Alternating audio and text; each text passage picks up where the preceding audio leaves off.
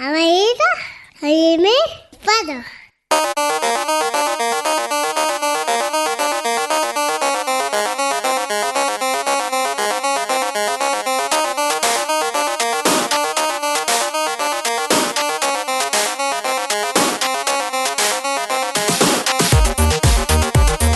¿Qué tal? Bienvenidos bienvenidas a Gamers Ocupados, un podcast de videojuegos hecho pues eh, por gente que tiene mucho menos tiempo del deseado para poder jugar y nada, dejarme que presente rápidamente al equipo que tenemos por aquí vía Discord desde Alicante está Roberto Pastor. ¿Qué tal Roberto? ¿Cómo estás? Hola, muy buenas a todos. Encantado de estar aquí una vez más, un domingo por la mañana en pijama y bata. Qué mala persona eres. Que nosotros para venir aquí al estudio tenemos que vestirnos y todo y, y, y madrugar. Fíjate. Oye, eh, Johnny, ¿qué tal? ¿Cómo estás? Muy bien, aquí no me acordaba de la grabación esa, Sí ya me ha que- pillado descolocado. sí, aquí se te está cayendo la babita, ¿no? Ay, aquí mi niña, tu ya es podcaster. Ya es podcaster. en nada tenemos un podcast infantil presentado por ella en Sons directamente, si tú quieres. Ya Pues si lo quieres editar, Eh, muy- eso. sí, porque ¿cuánto tardaste en grabar esto? nada, 10 minutos. 10 minutos. eh, David Saeva, ¿qué tal? ¿Cómo estás? Muy buenas. ¿Todo bien? Bien. Genial. Eh, Funs no está, eh, estaba, o, eh, tiene problemas de ocupismo hoy, al final no ha podido estar con nosotros. Esperamos tenerlo en la próxima edición del Gamers Ocupados. Y por cierto, recibir un cordial saludo de quien nos habla con vosotros, el señor Mirindo. Dicho esto, presentado el grupo, pues eh, Johnny, a ver si hoy no te pillo así de improviso. No, no, lo tengo aquí, lo tengo aquí apuntado. Preséntanos al invitado que tenemos hoy en el Gamers Ocupados. El invitado de hoy es Albert García, que es periodista, lleva 15 años divulgando el videojuego en varios medios. Es, ojo, confu- cofundador de Eurogamer y el podcast Reload y Replay. Y actualmente trabaja en La Vanguardia, Cataluña Radio, Racuno, ICAT, es profesor en el ENTI. Y además es el responsable de que yo le cogiera tirria a Josep Cuní. Porque me acuerdo de una entrevista que hizo con Josep Cuní que le puso a parir por hablar de videojuegos y tenía al lado un tío que hablaba de magufadas y de una feria de magia y no sé qué, y a él le, le- le acariciaba la espalda. Y desde ese momento le cogí rabia. hombre, normal. Eh, Albert, hola. Hola, recuerdo ese momento televisivo en el, en el que delante de todos los espectadores, el presentador Josep Cuní mm, le preguntó a un psicólogo, si, o un psiquiatra, una persona que se dedica a esto, si yo era un adicto a los videojuegos. Sí, sí, sí, sí. Y el, el- el psiquiatra di- dijo, no, él no lo es. Porque sí, se sí, dedica- pero Cuní Eh, tiraba de lo, lo- estaba buscando, ñaca, lo estaba ñaca, buscando. lo estaba Pero, pero, no sé. No, no. Cuando trabajas en, en- en la, en la prensa generalista, diarios eh, de estos tradicionales, eh, radios generalistas, televisión generalista, un poco, para mí la comparación, si habéis visto Juego de Tronos o habéis leído las novelas, Sí. es como trabajar en el muro. Es, es- es el lugar más. Estás ahí solo, en plan defendiendo el, el tema videojuego. Y es, ¿sabéis? Jon Snow, tal. Estás deseando el, el titular, el clickbait, ¿no? De tele. No, no, no sé, no- no- buscan el clickbait, pero también es como el lugar de defensa, ¿no? En plan, donde primero van a criticar los videojuegos va a ser allí, ¿no?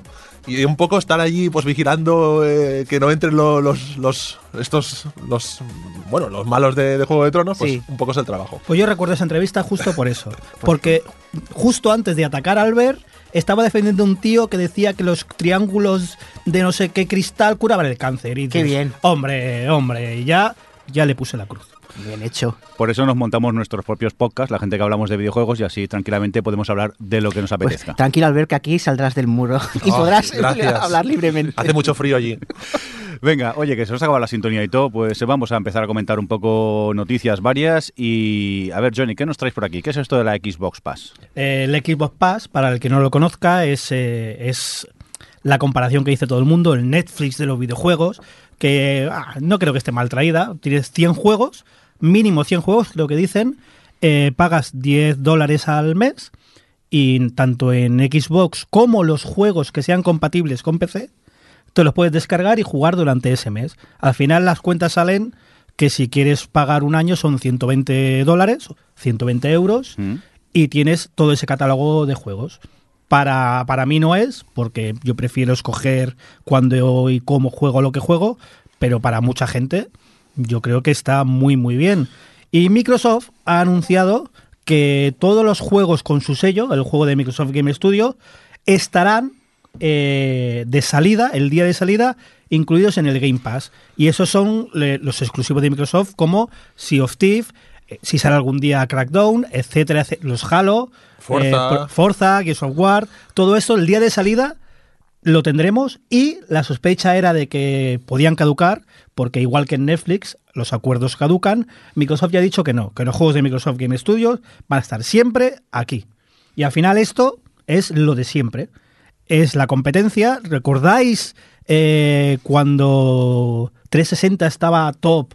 Todo el mundo estaba muy contento con 360 y llegó Sony y empezó a hacer las cosas bien con PlayStation después de todas las cagadas que había pegado, pues ahora la, tortilla se ha dado la vuelta y parece que es Microsoft la que está, está intentando hacer Sí, las sí, cosas sí. bien. Pero a ver si va a hacer como hizo PlayStation, que empezó con juegos muy potentes y de golpe porrazo dices, pero qué mierda me Puede ser, porque ahora la pelota está en el tejado de Sony. Ahora Sony podría dejarse las mandangas aquellas del juego online que compró. eh, ¿Cómo se llamaba? Kaikai. El Gaikai, que pagó una pasta por Gaikai y no se ha sabido nada de él. Es- ponerse las pilas y hacer algo parecido. Lo de Microsoft es, es muy potente, esto del Game Pass para mí, porque cambia bastante la forma como consumiremos o consumimos los videojuegos, ¿no? En formato como fragmentado, tipo Netflix. Pero además, es que claro, a nivel de, de negocio, si quién va a comprarse, por ejemplo, el Sea of Thieves por 60 o 70 euros, si total lo vas a jugar dos meses, pagas dos meses y ya, y ya está, ya, ya, ya lo sí, tienes, pero ¿no? es, es esto, es Microsoft porque ha hecho esto. Las cuentas, es lo que dices tú, las cuentas de la vieja dicen eso, Mm. Sí. pero Microsoft está contra las cuerdas. Sí, sí, sí, ha sí. tomado decisiones muy malas en el pasado. ¿Y qué pasa ahora? Que se encuentra con una consola muy potente sin juegos. Claro. No tiene exclusivos. No, no, sí tiene lógica y, y es- y está muy bien la, la ¿Por qué hay rumores de que quiere comprar estudios? Porque se ha dado cuenta de que un juego no se hace en un año. No Sí, puede sí. decir, ahora pongo tanto dinero y tengo un juego. Mira Crackdown. Claro. El tema es que el hecho de introducir este modelo de negocio basado en suscripción, tienes un montón de juegos y, y es como muy accesible en muchos juegos, esto hará que en el futuro no se pueda más o menos cambiar la fórmula. Si sacan una nueva consola, no podrán decir, no, ahora los juegos van a costar 70 euros. Es, es- es un modelo que, que está muy bien, pero que tienen que ser conscientes ellos de que van a tener que más o menos mantenerlo. Si acostumbran a los jugadores a pagar 10 euros y no se han de comprar nunca más un juego, Mm, ¿Vosotros pensáis, esta es una pregunta que os he hecho ya un montón de veces, pero mira, la vuelvo a hacer. ¿Pensáis que al final se va a instaurar como norma el servicio, los juegos como servicio? Es decir, que tú vas a pagar una cantidad al mes por tener un catálogo y disfrutar y que van a ser las grandes compañías las que van a definir ese catálogo y van a luchar por lo por que haya exclusivas en, es- en ese catálogo. Es decir, muy parecido a lo que está ocurriendo con Netflix, eh, Amazon Video y todo eso. Tú tienes un catálogo de juegos que puedes acceder a ellos en el momento que tú quieras y aparte ciertas exclusivas para esos catálogos. ¿Pensáis que eso va a llegar al final para sentarse o en los videojuegos es un sector que es bastante reacio a ese gran cambio? Yo pienso que sí. Yo pienso que ese va a ser el modelo si a Microsoft le funciona de, de funcionamiento y de y, y- que incluso veremos en otras plataformas. Nintendo tiene que presentar también su Bueno, próximamente Nintendo el tema. va por libre, ¿eh, Va por libre, sí. Pero en, en el mundo este de Netflix, por ejemplo, eh, como, como bien has dicho, Roberto, la- las series exclusivas son series que se crean para mm, intentar atraer nuevos usuarios, ¿no? Intentar atraer e intentar retener a los usuarios, el, el tema de la retención de, de usuarios. No se plantean como vamos a crear una serie porque queremos crear un Stranger Things, una serie que, que sea el- mm, la bomba y tal. Se crean desde el punto de vista de que queremos que los usuarios se queden y que vengan nuevos usuarios a esta plataforma. Queremos tener algo exclusivo. Yo pienso que va es un modelo que, que- que- que triunfará. Bueno, esto lo dirá lo de siempre, el dinero. Si salen, Sí. que estamos hablando aquí y Microsoft antes de presentar esto habrá hecho sus cuentas con 20.000 economistas y lo tendrán más o menos medido, pero ellos sabrán. Sí. Y también eh, lo que va a representar esto de, vale, ahora todos nuestros juegos no van a costar 60 euros, ahora están incluidos en el Game Pass, pero si ya con 60 euros los juegos necesitaban microtransacciones, a ver con el Game Pass a dónde nos lleva y qué Sí. representa. Free to play. Eh, Eso iba a decir que este modelo choca un poco con el modelo actual de los AAAs de 60 euros que, que necesitan microtransacciones para poder mantener eh, los equipos de desarrollo. Eh, imagínate que consigue el Xbox Pass, no sé cuán- cuántos usuarios tiene ahora mismo, pero digamos que tiene, eh, por tirar por lo alto, 2 millones de usuarios, ¿vale? A 10 dólares al mes, eh, 20 millones al mes fijos. Eso mantiene. Claro, de esa parte se distribuirá parte del dinero a cada estudio que ha puesto sus juegos en el catálogo. Es mejor tener ese, in- esa inyección de dinero mensual mucho menor que eh, la inyección de dinero brutal que se produce al- en la semana de lanzamiento de un juego. Eh, bueno, esto es lo de lo que dicen siempre de un economista, que es un tío que te dice las cosas cuando ya han pasado. Eh, Esto lo veremos. A ver, las cuentas las puedes hacer de muchas maneras. También puedes contar, olvídate de nosotros, olvídate del demográfico que compramos muchos juegos. Las personas, vamos a llamarlos las personas normales, dos, tres juegos al año compran. Mm, ¿Qué diferencia hay entre gastarte 120 euros en dos juegos o pagarle a Microsoft 120 euros por un catálogo? Pues no lo sabemos. Microsoft sabrá. Tampoco sabemos cómo se reparte el dinero. Microsoft puede saber a qué juegos se juegan.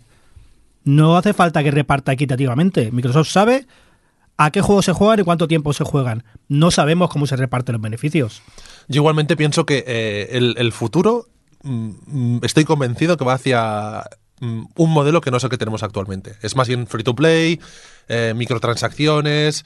Si os fijáis, esto no descubro nada, pero cuando jugábamos hace 20 años, un juego costaba más o menos lo que costaba hoy en día. O más. O más, o más. o más dinero. Eh, no ha variado. En cambio, el coste de desarrollo ha aumentado muchísimo. La gente implicada a la hora de hacer los juegos. Y yo pienso que, bueno, no es que lo pienses, que hay estudios, eh, cálculos, eh, bueno, pues buscarlo en internet, eh, hay un montón de fuentes sobre esto. El modelo free to play es el que más está creciendo.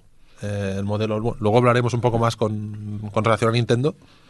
Es así. Eh, y relacionado con esto, atento que te cambio de tema, Jordi. Por supuesto, Eh, yo avísame la próxima vez y me quedo durmiendo. Eh, hay una cosa relacionada, una noticia que teníamos más adelante, sobre la conversación del videojuego.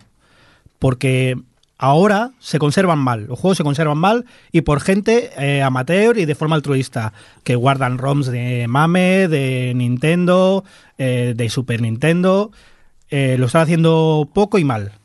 Llegará un momento que todo esto habrá más conciencia de que es una que es cultura y que hay que conservar. Pero un juego de Super Nintendo, la conservación es tener la ROM, tener el juego, y el juego está ahí y sabes lo que es. Eh, leíamos esta semana donde ha sido en Ars Técnica eh, que en Estados Unidos están haciendo una propuesta para un cambio de ley eh, sobre los servidores, sobre poder hacer copias de los servidores de videojuegos, porque un videojuego hoy en día es está partido en dos. El videojuego, el servidor. Un juego de salida no es el mismo juego un año después, después de cuatro parches. Y si hablamos ya de juegos online, ¿puede cambiar tanto? El mismo Elite, cuando empezamos, a lo que hay ahora, es un juego completamente diferente. Bueno, cuando empezaste, que tú eres el señor mayor que juega al Elite. Bueno, es que tú eres un, un chaval. El World of Warcraft, juegos Elite, online. esto que es- Todos estos juegos eh, cambian mucho y no hay forma de conservarlos. Mm. Ahora Blizzard ha sacado una versión vanilla del, Sí, del WoW, de- de WoW. porque lo ha pedido la comunidad, pero sin esa versión nadie sabría, no habría forma de que alguien hoy en día dijera, quiero ver cómo era el WoW cuando salió. Y es importante. Pues con este, ser- con este servicio, todos los juegos ya no los tenemos nosotros para conservar. El juego está en el servidor de Microsoft. Claro. O lo tienen los creadores del juego y cuidan de mantenerlo Y vivo. van guardando versiones. Sí, que esto no suele pasar. Mirad, se- por se- ejemplo, Sega. O- Sega o Konami, que pierde assets. Sí, sí, sí. Eh, y entonces la gente esta que está organizándose para mantenerlos, pues bueno, tiene que claro, con- contratar servidores y guardarse toda esa información si es que puede acceder a ella. Es un Algún tema. día habrá que hacer un. Es un buen tema Supongo este. que era- seguramente en Estados Unidos se hará un museo de esto, se guardarán las cosas como deben. Claro. La Internet Database estará en archive.org, puede estar. Es que es, es- es complicado porque em, es lo que decías tú de las versiones de un juego. Un juego cuando sale no, no tiene nada que ver con, con el juego a cabo de unos años. ¿Con qué versión te quedas? ¿Cuál es la versión del juego? ¿La última? ¿Es la O primera? los juegos online, que Sí. la, la comunidad es parte del juego. A WoW. Los le- mods. olvida- olvídate de mods, porque ya son modificaciones que puedes guardar. Pero un juego sin la comunidad no es el mismo juego. Élite, sin la comunidad, con las cosas que hemos vivido Mirindo y yo, sin comunidad, Élite no es Élite. Sí. Es un, un juego del espacio. Yo eh, leí hace poco de usuarios del Fantasy Star de Dreamcast, Fantasy Vale. Star Online, que todavía están jugando en un servidor ahí que tienen ahí montado, que son cuatro gatos, pero, pero siguen jugando ahí. ¿Pero es legal o es un servidor pirata? No, no, es un servidor pirata. ¿Ves? Sí, La- sí, sí. Lo que están pidiendo es que cambie la legalidad para que eso no sea ilegal. Que no puedan venir los geos a tu casa Sí, y decir, oye, ¿qué reventar la puerta por tu servidor. servidor. A ver, por tendría favor. que cerrar algo así también es tener ganas, ¿eh? Gente jugando al Phantasy Star Online porque mira, porque le hace ilusión. Bueno, eh, puede ser. Puede Sí, ser sí. que en dos años Sega quiera hacer un reboot del Fantasy Star Online y no le interese que esté Claro. eso ahí. Eh, un poco en relación a este tema, que a veces eh, los juegos, pues eh, las empresas mm, cierran el servidor y ¿Cómo te espabilas tema? y esas ¿Cómo cosas. enlazamos? Sí, sí. Roberto Pa- Pastor ha puesto aquí algo que a mí me llama la atención, que es que eh, Epic Games cierra eh, Paragon, pero van a devolver la pasta a los jugadores, ¿no, Roberto? Sí, es- esto ha ocurrido porque tú no has jugado a Paragon, Mirindo. ¿Tú has jugado a Paragon? Pues no. ¿Al- ¿Alguno de nosotros ha jugado a Paragon? No. No. Mm, Ah, exactamente. Pues por eso, precisamente, Epic Games ha decidido cerrar eh, Paragon, que era un juego que en su momento. Eh, bueno, es un, Paragon es un hero shooter, un MOBA, que salió un poco casi en la Overwatch, que es un gran momento para lanzarlo, la verdad. Y eh, pues era un juego que en su momento pues tenía bastante movimiento por parte de, Epic Games. Eh, sacaban nuevos héroes con bastante frecuencia. Gráficamente era, era muy bueno. Pero como tenía una base de jugadores muy pobre, pues han dicho eh, lo cerramos. Al principio era de pago, pero luego lo hicieron free to play. Y claro, claro, toda esa gente que ha pagado en su momento dinero por- cuando no era de free to play o ha pagado por alguno de los héroes nuevos, han descubierto que van a poder pedir que les devuelva el dinero. Claro, dices, pues entonces Epic Games va a perder un montón de dinero. Bueno, hay que recordar que Epic Games, primero, mm, su mayor sustento es mm, licenciar el motor Unreal, que es de ellos.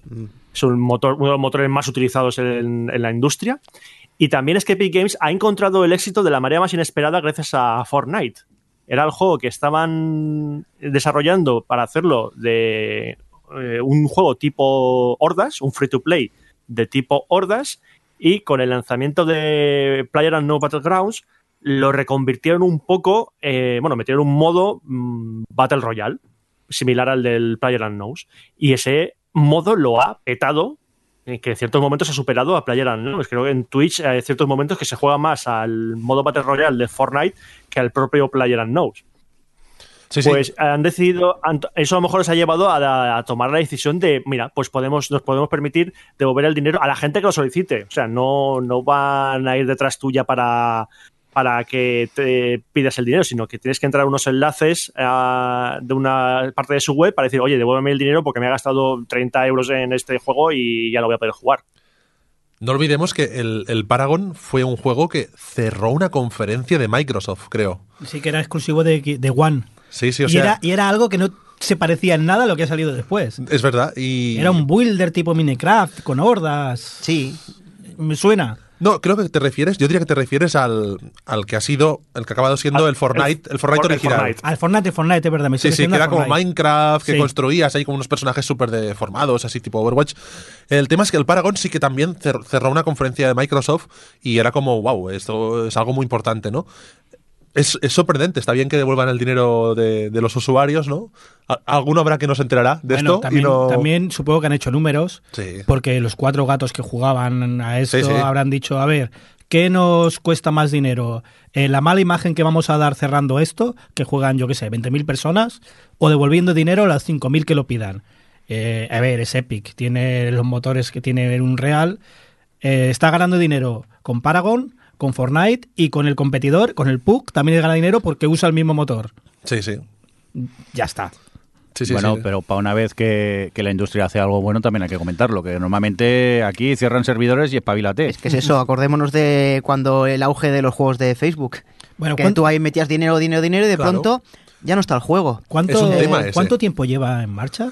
Pues debe llevar un año, yo diría. Quizás es por eso, ¿eh? porque por leyes normalmente tienes que aguantar dos.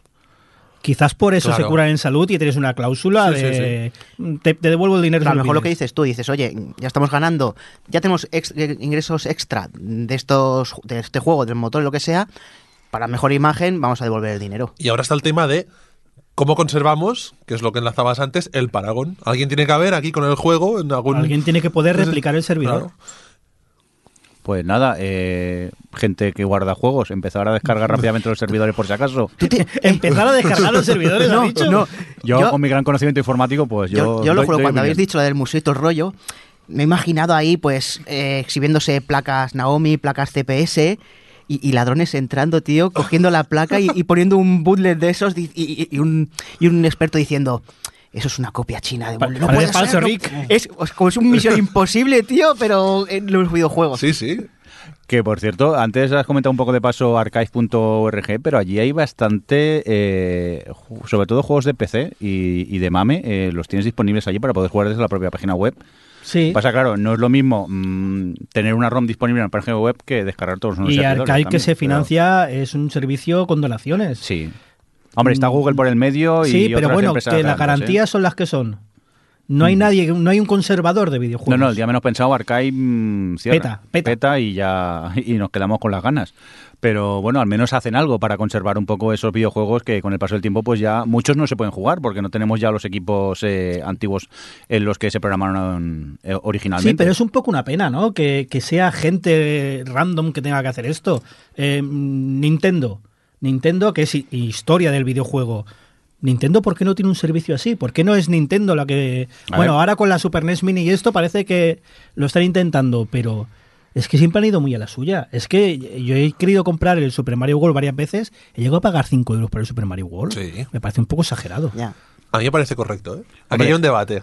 5 euros por ese juegazo de Sí, la, de la no, vida no, no. extremo que es el Mario World. Voy a estar de acuerdo, pero cuando lo has pagado cinco veces, Claro, eso es otra cosa. ahí cambia el cuento, lo, que, ¿eh? lo que molaría es que, lo- es que fuese un sistema pues que fuese multiplataforma y que te acompañase a lo largo de la historia de la... Tuviese tu cuenta Nintendo. Como Sí. mucho claro. hubo, me acuerdo, me parece. A ver, perdona, Roberto, di.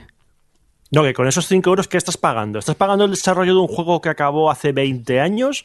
¿O estás pagando el trabajo de copiar el archivo del juego y poner un servidor? Exacto, sí, sí. Es que ese es el tema. ¿Qué estás pagando con esos 5 euros? Pero a ver, plantearos desde el punto de vista de, de una empresa. Oye, yo lo pongo a 5 euros y me lo compran, digo, pues... No, a ver, desde el punto de vista de empresa es si hay demanda, Claro. sube el precio. Sí. claro. Yo tengo, debo tener siete versiones de, de la Link to the Past del Zelda. Ah, Lo he comprado en todas las plataformas, lo he jugado en todas las plataformas y le he pagado siete puñeteras veces. Pero, eh, Claro. ¿lo, lo, lo vuelves a jugar, Albert? Sí, sí, sí. Sí, sí, sí. Vale, vale. Yo es que a veces me compro juegos por nostalgia que al final juego 10 minutos y digo... bueno, No, no, no, a ver, a, a lo mejor en alguna plataforma no me lo he llegado a pasar, pero es que es un juego que me acompaña en donde voy. Pero es eso. ¿Qué estás pagando? Bueno, el Zelda Link to the Past. Debería ser multiplataforma y, y eso. Como mucho me acuerdo que hicieron en Wii, cuando te habías comprado algunos juegos de estos de Super Nintendo, que pagabas un euro más para pasarlo a Wii U. Pero es ya está. rancio eso, Pero ¿eh? es rancio, Pero, ya, ya. eso- pero es lo que estoy diciendo, no es por el dinero, es porque estamos hablando de historia, estamos hablando de guardar un legado. Y Nintendo lo hace muy bien por un lado y muy mal por otro. Ya, pero el problema es que para guardar ese legado tendría que tener un buen sistema online o algo así para tú, Sí. un sistema de cuentas bueno. A ver, y que hace no dos días tiene- han descubierto el HD, no le pidas tanto. Vale, pues poco a poco, Nintendo va poco a poco. Oye, eh, en plan eh, ligar temas, eh, vámonos a hablar de... ¡Oh, ¡Ole! Más que nada es que toca aquí en el guion, eh, tampoco me lo ocurra mucho. Oye, eh, venga, Johnny, te va a tocar a ti. ¿Qué, qué pasa con Nintendo estos días? Eh, no lo sé, ha hecho una conferencia o, o- o accionistas o yo que sé, que han anunciado cosas. ¿Y qué han anunciado? Que no sé quién ha puesto esto en el guion. Switch tendrá online a partir de septiembre. No, ya lo tiene. Pero eh, será el servicio de pago que todavía no se sabe mucho de él, ¿no? 20 euros al mes. Ay, No, al año, al año, al año, al año. 20 euros al año. mes sería la bomba.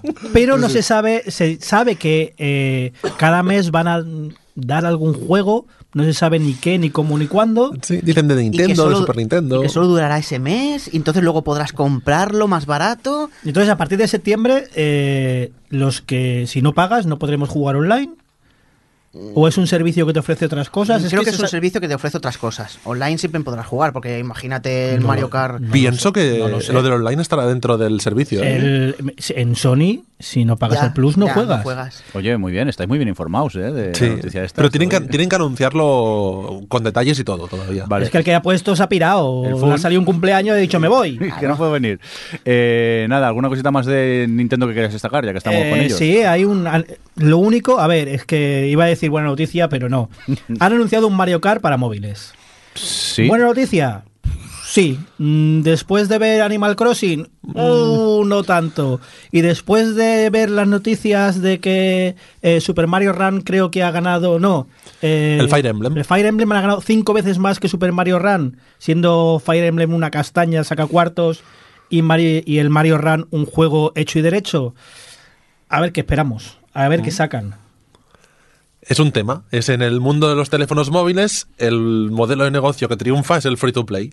Y, y- y- y además yo lo veo lógico, ¿eh? Yo lo veo totalmente lógico porque son juegos que se adaptan mucho a la forma de jugar en los móviles, ¿no? En plan, eh, me lo descargo gratis porque quiero probarlo, pero luego me engancho, pago un euro, pago Sí. 12.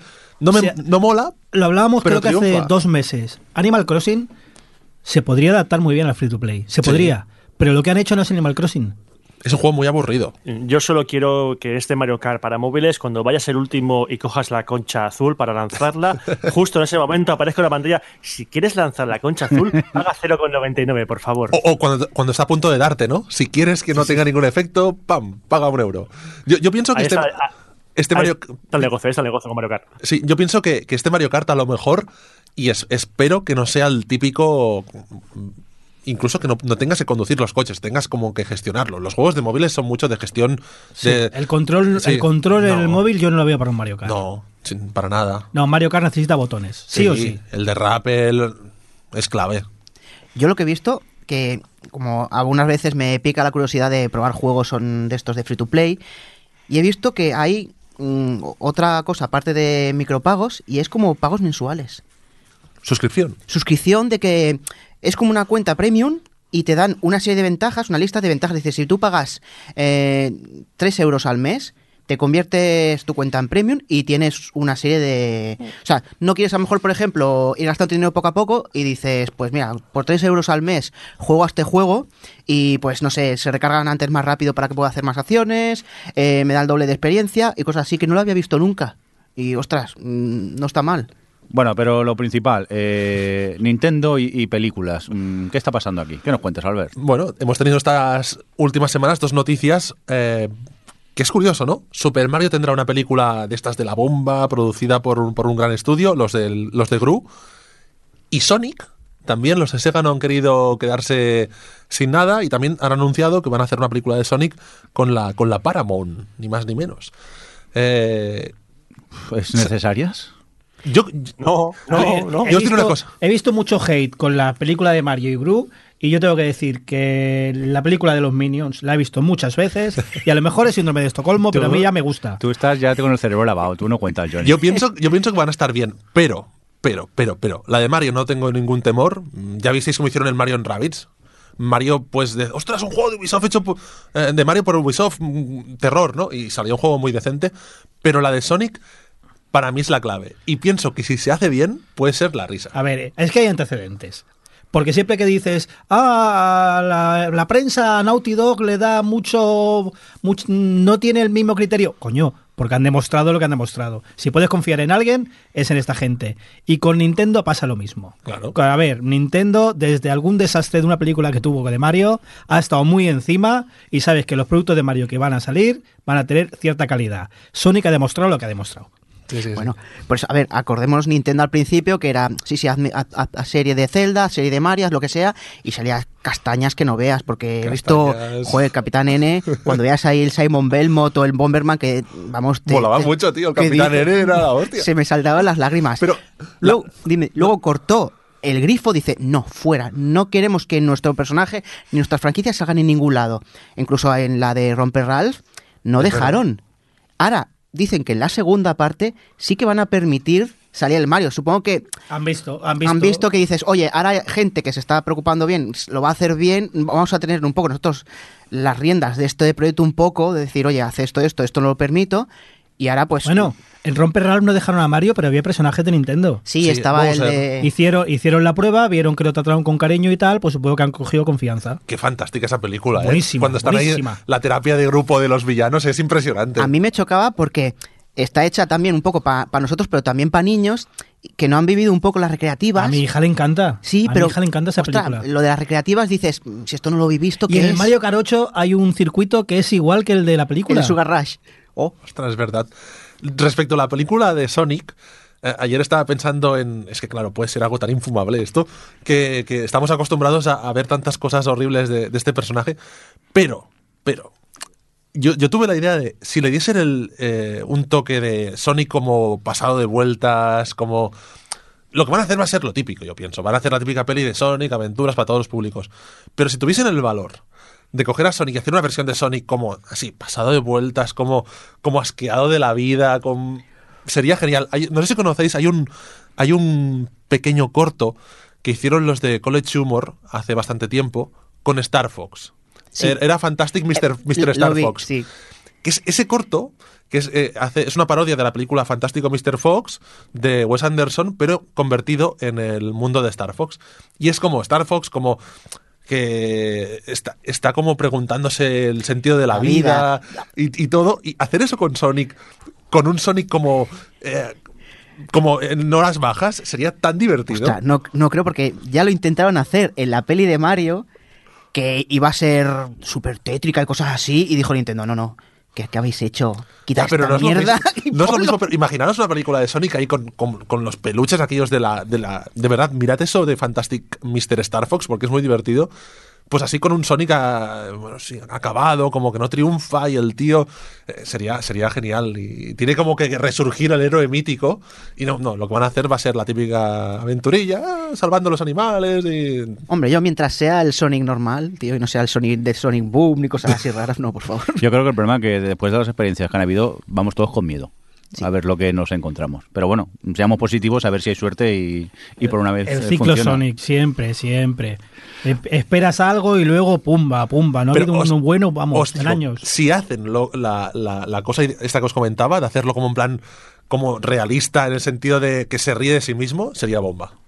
A ver, cuando las estrenen ya las comentaremos. Oye, eh, vamos a continuar con más cosas. Eh, Johnny, ¿esto que pone aquí es de vinagre o algo? El que- el Eh, que- ¿dó- ¿Dónde están las demos o, o no? Las demos, sí, Sí. que me- este mes. ¿Es y un poco vinagre? Es un poco, vinagre. Un poco déjame probar una cosa, a ver si me sale. ¡Vinagre! Ahora, ya tenemos sección. Venga, cuéntanos, Ay, ¿qué pasa con el esto tenía que haberlo estrenado Funs, ¿no? Haber venido. Ah, también es verdad. Venga. Eh, hablábamos el mes pasado, creo que fue, eh, sobre las betas abiertas de Dragon Ball, de que si iban, de que si no iban, de que, que no se podía reclamar porque, vamos a ver, es una beta, está para eso. Eh, pues mira, me he dado cuenta que no están para eso. He estado estos meses, eh, el mes, hace un par de meses quise eh, mm, probar para comprar en Switch el Overcooked, muy divertido. Este mes he querido probar Celeste, para también para comprar en Switch, y no hay demos. No existen las demos. Y ahora me he dado cuenta de que las betas se han convertido en demos temporales para probar juegos. Y lo has probado la beta bien, y si no, te jodes y no hay nada. ¿Qué ha pasado en el caso de Celeste? Que me lo he bajado pirata para PC, lo he probado, he visto que me ha gustado y que además lo quiero en Switch, y lo he comprado para Switch. Pero si no doy ese paso, quizás no compro el juego. Y he estado mirando y no hay demos en PC. Ni en, ni en Switch, ni en Sony. Las demos cada vez hay menos. Recuerdo que al inicio de la 360 micro- Microsoft hizo una, una cosa muy muy bien, que era que todos los juegos descargables eh, tenían demo, porque básicamente te descargabas el juego entero, lo probabas y al comprarlo lo desbloqueabas.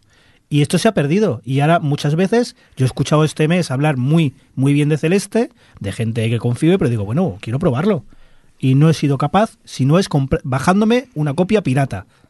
Tú, acuérdate, hace, no solo de 360, en Xbox, cuando las revistas regalaban el, el CD y dentro del CD demos, pero es que yo creo que las demos eh, se han borrado y han dado paso. Tú si quieres ver el juego, YouTube.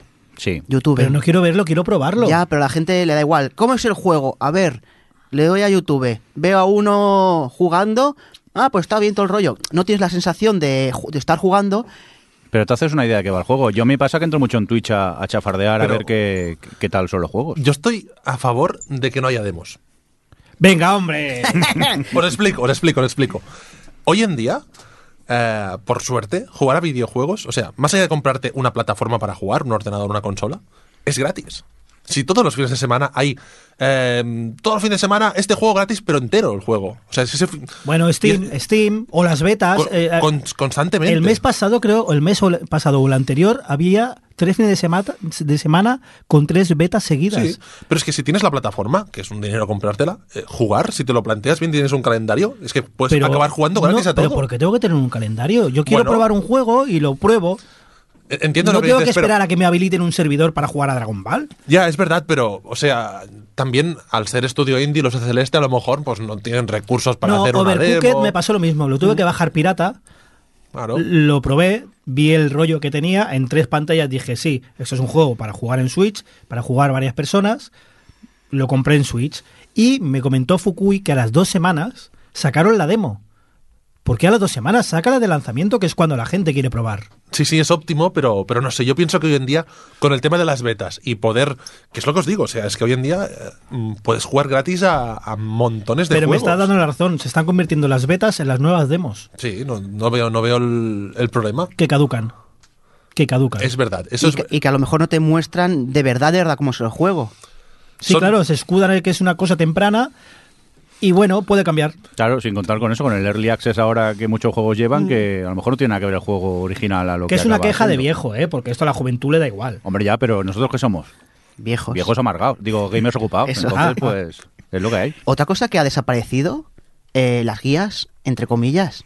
Antes nosotros, para pasarnos los juegos y todo el rollo que nos estancábamos, mm, me iba a GameFAQs, es donde estaban todas las guías y todo el rollo. Yo creo que ahora la juventud que está jugando a juegos y se atasca... mayor te estoy ya lo, ya lo Qué sé. mayor te A estoy ver, viendo, ya lo sé. Es que este año ya 40, lo siento. a ver, a ver cómo me siento. Solo, pero si está a flor de la vida. Bueno, ¿eh? pues es eso. No creo que. O sea, la gente se, eh, se atasca.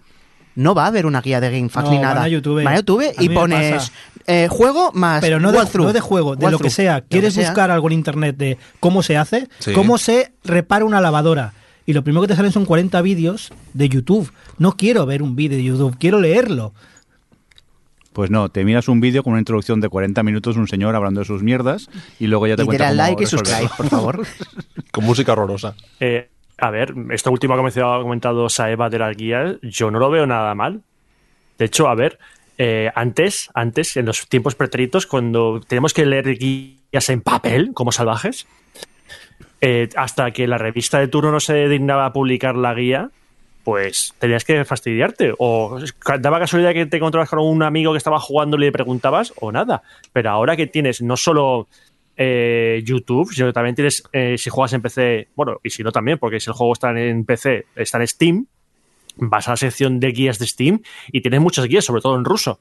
Pero las guías están ahí. La gente que las crea, las crea mm, por demostrar, por visibilidad. O sea, es decir, la gente hace vídeos de YouTube para que la gente los vea, pues las guías ocurre un poco lo mismo. Dice, yo que voy a hacer una guía de este juego porque quiero que la gente se fije en mí y, me- y sentirme útil para que la gente eh, avance en este juego. Pero yo El creo- problema yo creo con las guías, que el problema con las guías que veo yo ahora es que hay demasiadas guías Muchas. demasiadas guías. O sea, ahora el tema de me he atascado en un juego tres semanas, te has atascado porque tú quieres. Claro, Porque tienes, eh, tenemos el, botón, bueno, botón, vamos a llamarlo botón, pero tenemos la guía tan cerca, tenemos a unos clics la guía, que un juego que antes era súper difícil, ahora no, no, no es para nada difícil en el sentido de no saber qué hacer. Si es un juego de habilidad que requiere entrenamiento, por ejemplo, como Celeste, ahí por mucha guía, la guía te puede decir, mira, la mejor manera que puedes hacerlo es así, pero llegar a, a dominar esa manera de pases a la pantalla depende de la habilidad del jugador. Pero yo creo que el problema ahora con tanta guía que nos ha vuelto jugadores vagos. Porque antes mm, quizá lo intentabas más. Ahora a la mínima ya mm, rápidamente te vas a Google a buscar la, la solución y no tienes esa paciencia para intentar probar o investigar a ver hacia dónde voy. Pero Yo- no es las guías, no es las guías lo que lo has convertido en eso, es la falta de tiempo por jugar. También. Yo he de deciros que, en, en mi experiencia, muchos juegos lo- los he dejado sin, sin pasar porque no utilizo guías. Yo hasta que no lo consigo, y ahora mismo estoy con el Zelda y eh, en el Zelda Breath of the Wild, cuando te pierdes o buscas algo es que no hay forma de encontrarlo. Algunos eh, mm, de estos eh, de estos santuarios es que es- el enigma que te plantean es como, ¿esto qué es, no? Y puedes estar ahí meses ahí dando vueltas hasta que lo encuentras. Yo reivindicaría, ahora comentabais que hay muchas guías, es verdad, hay, muchísimas guías, pero deberíamos reivindicar la, guía bien hecha, la guía buena. Porque un montón de páginas web durante años, las webs especializadas en videojuegos, han, han utilizado la guía, que es una cosa muy golosa que todo el mundo busca en internet como forma de conseguir visitas y ganar dinero pues en sus páginas web, ¿no? Entonces todos los medios de comunicación especializados en videojuegos, los conocemos todos, hacen sus guías de los juegos. Pero, ostras, no, es normal que YouTube haya conseguido pasarles la mano por la cara, porque a veces estas guías son una castaña. Para encontrar la información dices, ostras, em, muchas páginas sueltas para tener más clics en las visitas. Ostras, normal que la gente acabe yendo a guías de YouTube. Para eso, hace no tanto, ya se ha perdido, supongo que porque la gente no lo compraba, había unas guías para tablets que estaban muy, muy, muy bien, porque salían los mapas del juego, salían puntos a marcar. Yo recuerdo que compré la del Batman y cuando eh, pasabas algo o conseguías un enigma o algo, lo tachabas y te desaparecía del mapa y de la guía. Sí. Y era una, una cosa interactiva muy, muy guapa. No, no mola. Y a- además la- las guías así en papel impresas, cuando es un juego de estos tipo rol, con armas, con, enemi- con enemigos y tal, mola tenerlas como, bueno, como un documento, como con toda la información. Pasó una cosa que me hizo gracia con la guía del Breath of the Wild. Todo el mundo se volvió loco por, por comprarse esa guía. Y había la versión en tapa blanda y en, en tapa dura, ¿no? Todo el mundo se compraba la tapa dura y yo dije, no, yo me compro la tapa blanda porque yo voy a utilizar la guía.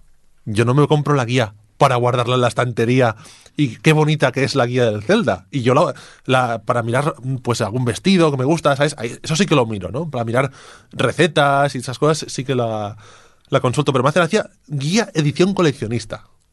Que no lo vas a abrir. Clink, clink, clink, dinero, dinero Claro. para el que la ha hecho, ya directamente. Eh, Tengo yo aquí, tengo yo aquí tres de esas guías, ¿eh?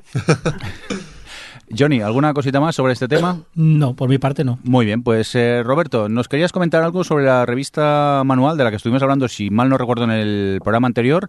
Eh, ya la has podido leer, ¿no? Sí. De hecho, me suscribí mientras estábamos grabando el, el- el anterior episodio y entré y vi que la suscripción eran 20 euros al año por los dos números. Y nada, me llegó hace unas semanas eh, la revista y ya me la he leído y he de decir que estoy muy contento con el producto final. Y me gustaría comentar rápidamente qué es la revista manual para que la gente que no ten- que esté un poco indecisa sobre qué se va a encontrar, pues que sepa lo que es. Eh, la revista manual es una revista, bueno, revista, más que revista, parece un libro, es una edición de, con lomo bastante gruesa, tiene bastantes páginas de una, con una textura de, de revista, eh, no revista barata, es tiene una calidad de papel muy buena y es una revista que no busca la, la noticia, no, de hecho no hay ninguna noticia aquí prácticamente, son eh, textos relacionados sobre, con la industria del videojuego o con los propios juegos en sí. Eh, se pueden encontrar cosas bastante dispares. Te puedes encontrar en este número, por ejemplo, tiene una, una entrevista a Fumito Ueda, a, otra entrevista a Sam Lake, a Rafael Colantino de Arcane Studios o Dave Grossman, uno de los creadores de Monkey Island. Y aparte hay eh, artículos, ensayos sobre ciertos juegos, que pueden ser juegos recientes o no tan recientes, sobre eh, qué representa algún aspecto de ese juego. Por ejemplo, hay un, hay un artículo de, escrita por Fuolmos, que es una, una ferviente seguidora de Dark Souls, pues hay un artículo sobre el lore en general de los Dark Souls realmente abrumador y muy, muy, muy, buen, muy bien documentado. O hay historias, por ejemplo, de esta del amigo Bruno, Bruno Sol, y Old Nemesis, contando sus peripecias como cuando de periodista, que son realmente historias muy buenas. En este momento, este caso es uno sobre Metal Gear Solid 4. Y hay algunos artículos muy cortitos que los firma la, la revista, no tienen nombre propio, pero es un aspecto histórico del videojuego, pues en unos cuantos párrafos te cuenta cierta polémica que hubo en cierto momento. Aquí, por ejemplo, hubo uno sobre la, la iglesia anglicana con respecto, no me acuerdo qué juego era. Ahora estoy oje- ojeando para ver si me acuerdo, pero ahora mismo no, no me acuerdo cuál El, era. El Ah, sí, GTA, eh, seguro. no, el, el Resistance Fall of Man. El Resistance Fall of Man. eh, que tuvo un problema porque había una escena en una iglesia y habían tomado como referencia una iglesia real. Pues la iglesia dijo que no querían ese juego y nada de eso. Eh, me ha gustado la revista. eh, da mucha perspectiva sobre ciertos temas. Eh, hay uno sobre el- muj- eh, la historia, eh, perdón, sobre el doblaje de los videojuegos, escrito por Ramón Méndez, que es un doblador profesional de videojuegos. Y la verdad, mm, la podéis encontrar la revista en kioscos, no hace falta que os suscribáis. La tenéis por los kioscos por 9,99 euros. Creo que la calidad del papel y del producto lo merece. Eh, la maquetación es muy sencilla, no vais a ver una maquetación tipo mm, Games TM como se publicaba eh, hace, unos meses, que era una gran revista que a mí me gustaba mucho, pero se dejó de publicar en España, por desgracia. Y aquí va a ser una maquetación centrada en el texto, solo tiene texto e imágenes em, grandes, algunas imágenes a dos páginas, pero tenga una calidad suficiente para que queden muy bien impresas en la revista. Y a mí me ha gustado, eh, lo repito, no es una. No vais a encontrar aquí análisis, no vais a encontrar noticias o review o mm, qué va a llegar, sino que simplemente son. eh, bueno, simplemente, lo digo así un poco mal, que suena un poco a simplificado, pero no. Son grandes ar- eh, artículos eh, centrados en aspectos del videojuego. A mí me ha gustado, tengo ya ganas de que llegue el segundo número que llegará sobre junio, si no lo recuerdo mal. Y ojalá esta iniciativa siga hacia adelante. Sé que han tenido un problema bastante gordo con correos, que en correos han sido un poco irresponsables y les han perdido bastantes números que han tenido que volver a reeditar sin cobrarlos a, sus destinatarios, por supuesto. Así que espero que ese bache no suponga que el proyecto se eche, pa- se eche para atrás porque tiene muy, muy buena pinta. Lo bueno que veo que, según has ido explicando, que tiene, es que es una revista atemporal. Que es lo bueno que tiene, más Sí, que sí. nada porque no tiene Sí. análisis mm, de juegos de ahora. ¿Por qué? Porque eso, mm, para eso ya tienes webs de, de- en internet de videojuegos. Tú quieres ver algo de que sean un poco de historia del videojuego, eh, pues entrevistas a desarrolladores para conocer más cosas, anécdotas o lo que has dicho tú de la iglesia, de eh, sucesos y cosas así. Algo que puedas, ah, después de dos años o tres años, ir atrás para recordarlo y leerlo. A mí me lo ha vendido bastante, ¿eh? Roberto, me lo has vendido bastante la revista. A mí el tema de, uy, el papel, el papel, yo estoy cansado ya de, todo el mundo tiene unas ganas de estar impreso, no Sí. quiero estar impreso, El tema- véndeme la digital. El tema con el papel es que ahora mismo hay, eh, sobre todo en el tema editorial de libros, es como, por favor. Tanto libro, pero tan libro, tan, tan poco libro bueno realmente. ¿Sabes? Hay mucho libro de me gusta este juego, voy a hacer un libro sobre este juego. No, hagamos libros que estén bien. Y esos, hay, yo pienso ahora que hay muchísimos libros sobre videojuegos y, y muchos no valen, no- con perdón, pero no, no valen nada. Los- Eh, yo sé que esta revista em, a final de año creo saldrá en digital en PDF, pero a final de año. Ya, Nacho, si nos estás escuchando, sácala en digital a la vez. Yo s- no es que no quiera comprarla porque no quiero comprarla, no quiero comprarla en papel. Tengo demasiados trastos en casa. La quiero en digital y la guardo en mi servidor y la leeré cuando quiera. No, no soy nostálgico del papel. Me da igual. Este papel tiene un gramaje de. ah, me da igual. Lo quiero en mi tablet para leerlo por la noche un rato antes de acostarme. Sí, sí, sí. Eh, en relación a lo que has dicho ahora, Johnny, sobre el tema de la revista digital, hay otra revista que yo tengo algunos números, pero es de su etapa anterior. Y ahora lleva una nueva etapa que está parece que tiene bastante éxito, que es la Games Tribune, la GTM. Y aquí sí que tiene, eh, también funciona con suscripción, pero tiene una suscripción que es muy barata, creo que son 3 euros al mes, y lo que te mandan es la edición en PDF de la revista. Si luego ya quieres tener la revista física, ya es una suscripción más cara, pero y aparte Pero- luego tiene una suscripción premium, premium con más extras como láminas y todo eso, pero ahí sí que tiene, hacen lo que tú dices, lo de que tienen la, desde el primer momento el número disponible tanto en digital como en físico. Roberto, ¿es mensual la revista? Eh, sí, Entonces no es muy barata, son 3 euros la revista. Yo veo un precio adecuado. A ver, bueno, sí, eh, pero no son. a ver, si, si la gente quiere tener la revista, no se quiere gastar los 6 euros o 5 euros que vale una revista normalmente. Sí, sí, es una revista que apar- tiradas y de 10 aparte- ejemplares. La, re- la Retro Gamer vale eso, que es la que compro yo Madre más mía. habitualmente. Y bueno, no eh, compré la última Edge, pero ahora mismo no recuerdo el precio, la verdad. Pero creo que estaba por ahí, por los 5 euros. Me han hablado muy bien de la Edge y de las capturas de YouTube. Ah, qué bien. Eh, Venga, vamos a continuar con más eh, noticias. En este caso, eh, vamos a hablar de malas eh, prácticas por parte de algunas compañías eh, de videojuegos, ¿no, Roberto? Sí, vamos a hablar de las malas prácticas de dos compañías. La primera es Incel Games, que yo no conocía hasta que salió esta polémica. Fíjate cómo está el tema. No quería, querían que hablasen de ellos, pues van a hablar de ellos, pero para mal.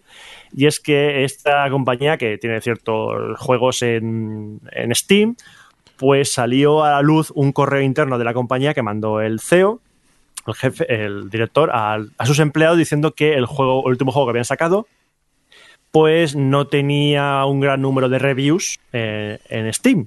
De hecho, decía, a ver, somos 20 empleados en la empresa, hay 6 reviews, aquí algo falla, así que por favor, eh, me gustaría que vosotros compraseis el juego y pusieseis una nota ah, positiva no, eh, al juego. Y me acuerdo que vi el, el correo y dice, y si no lo hacéis, el lunes venís y me decís por qué no lo habéis hecho. Sea, er- era un- una amenaza velada porque básicamente decía que si el juego no, tri- no tenía suficientes eh, reviews no triunfaría y si no triunfaría pues la empresa no triunfaría y entonces nos veríamos todos sin trabajos en, un- en un año entonces fue un poco un email eh, velado de amenaza a sus propios empleados para que todo- hiciesen reviews Hmm. de este juego Y todo esto con Todo música es- de la lista de Schindler, claro. ¿no hay? Sí, sí, sí. Pasar lista. O del El lunes pasó lista. Esta, esta práctica, desgraciadamente, no es, no es nada habitual en empresas. ¿eh? O sea, lo de los correos así pasivo-agresivos de jefes eh, es algo Sí. que yo personalmente también he vivido. Y aquí lo que ocurre, como salió en Reddit este correo, eh, salió toda la luz, Steam, eh, perdón, Valve lo vio y dijo, ¿cómo? En práctica fraudulenta, que está prohibida en nuestras normas de uso, todos los juegos de Inside Games fuera de Steam. Es decir, directamente ha hecho justo lo contrario que buscaba este CEO.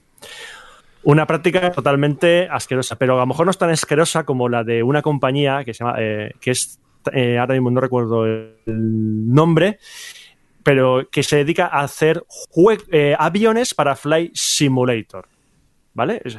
Fly Sim Labs es la compañía, perdón.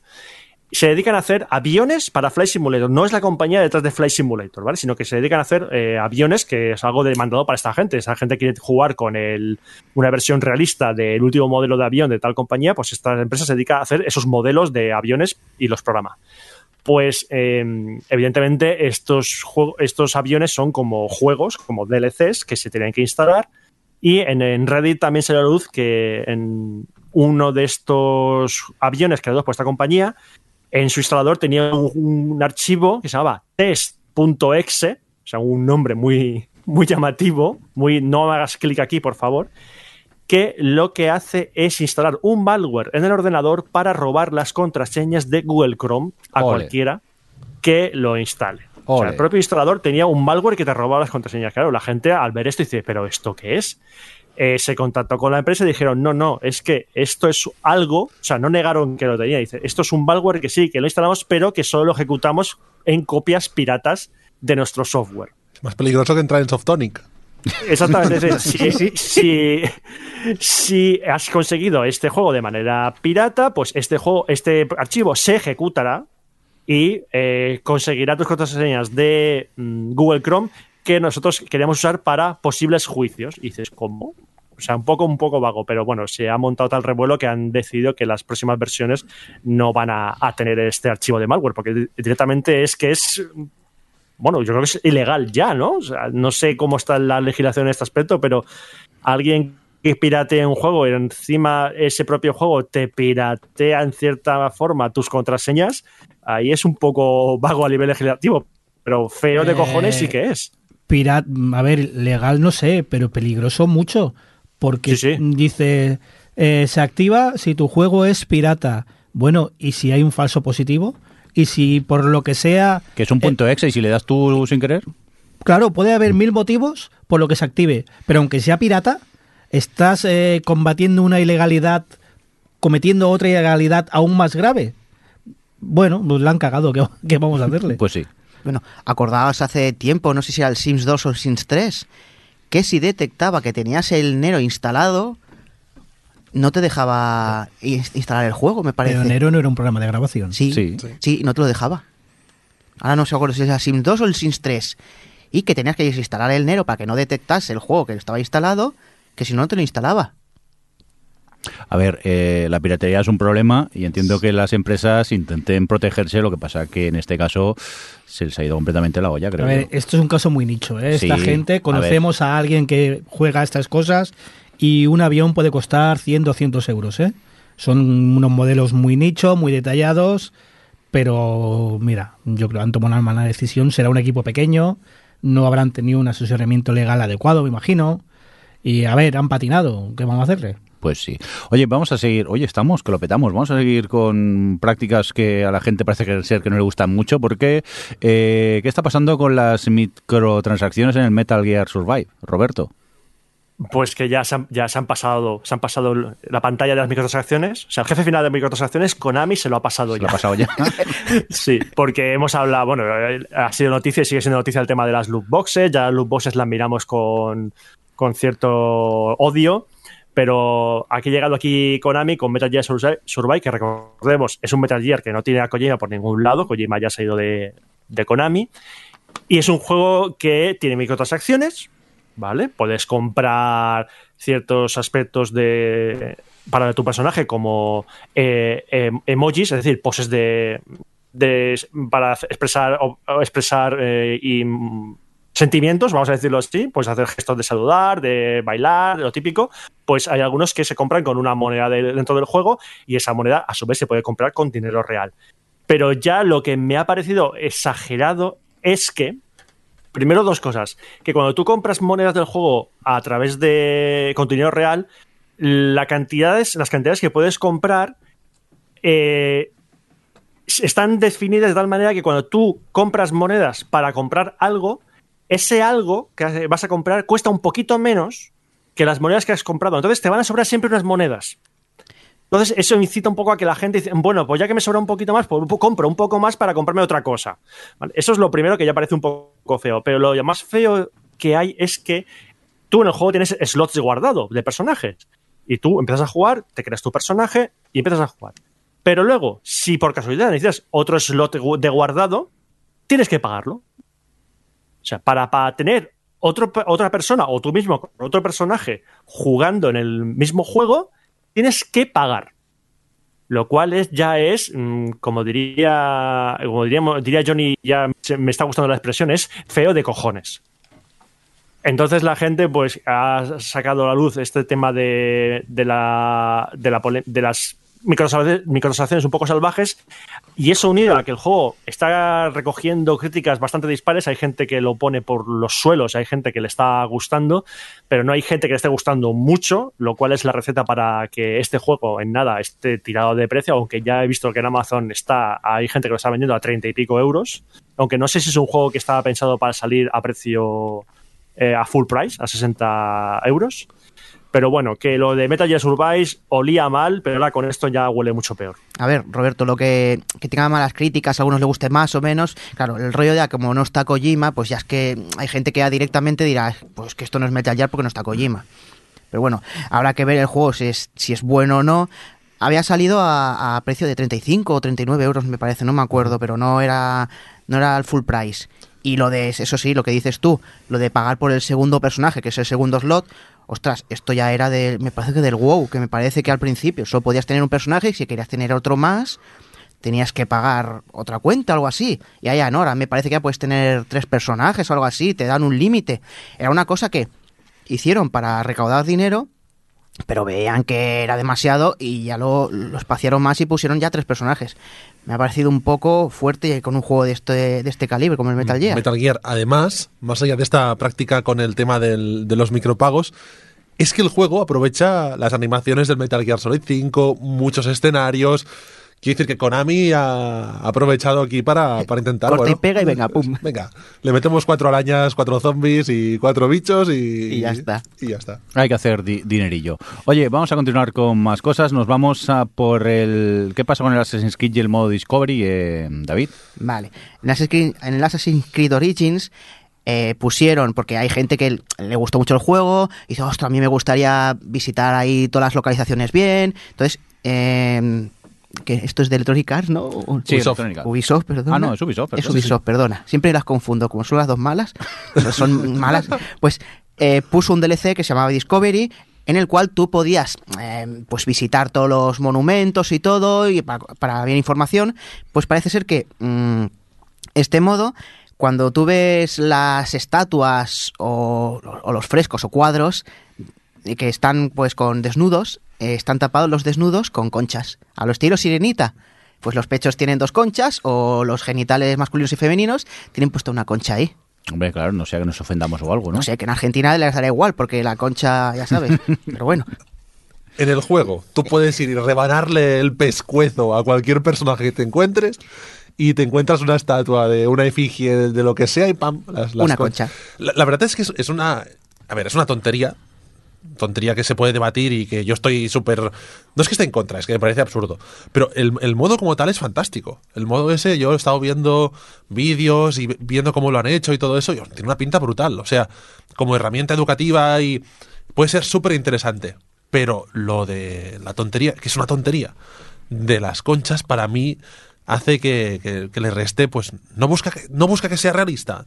Pues entonces, tontería. Yo creo, igual que decía hace un rato, que los que hacen avioncitos estaban mal asesorados, Ubisoft habrá consultado y algunos abogados le habrán dicho Sí. es el juego sí el juego es para mayores de 18 pero este modo en particular a lo mejor podemos usarlo en No, colegios etcétera Está la típica doble moral, sobre todo la americana, de eh, las armas son para mayores de 12, pero una teta que no se vea.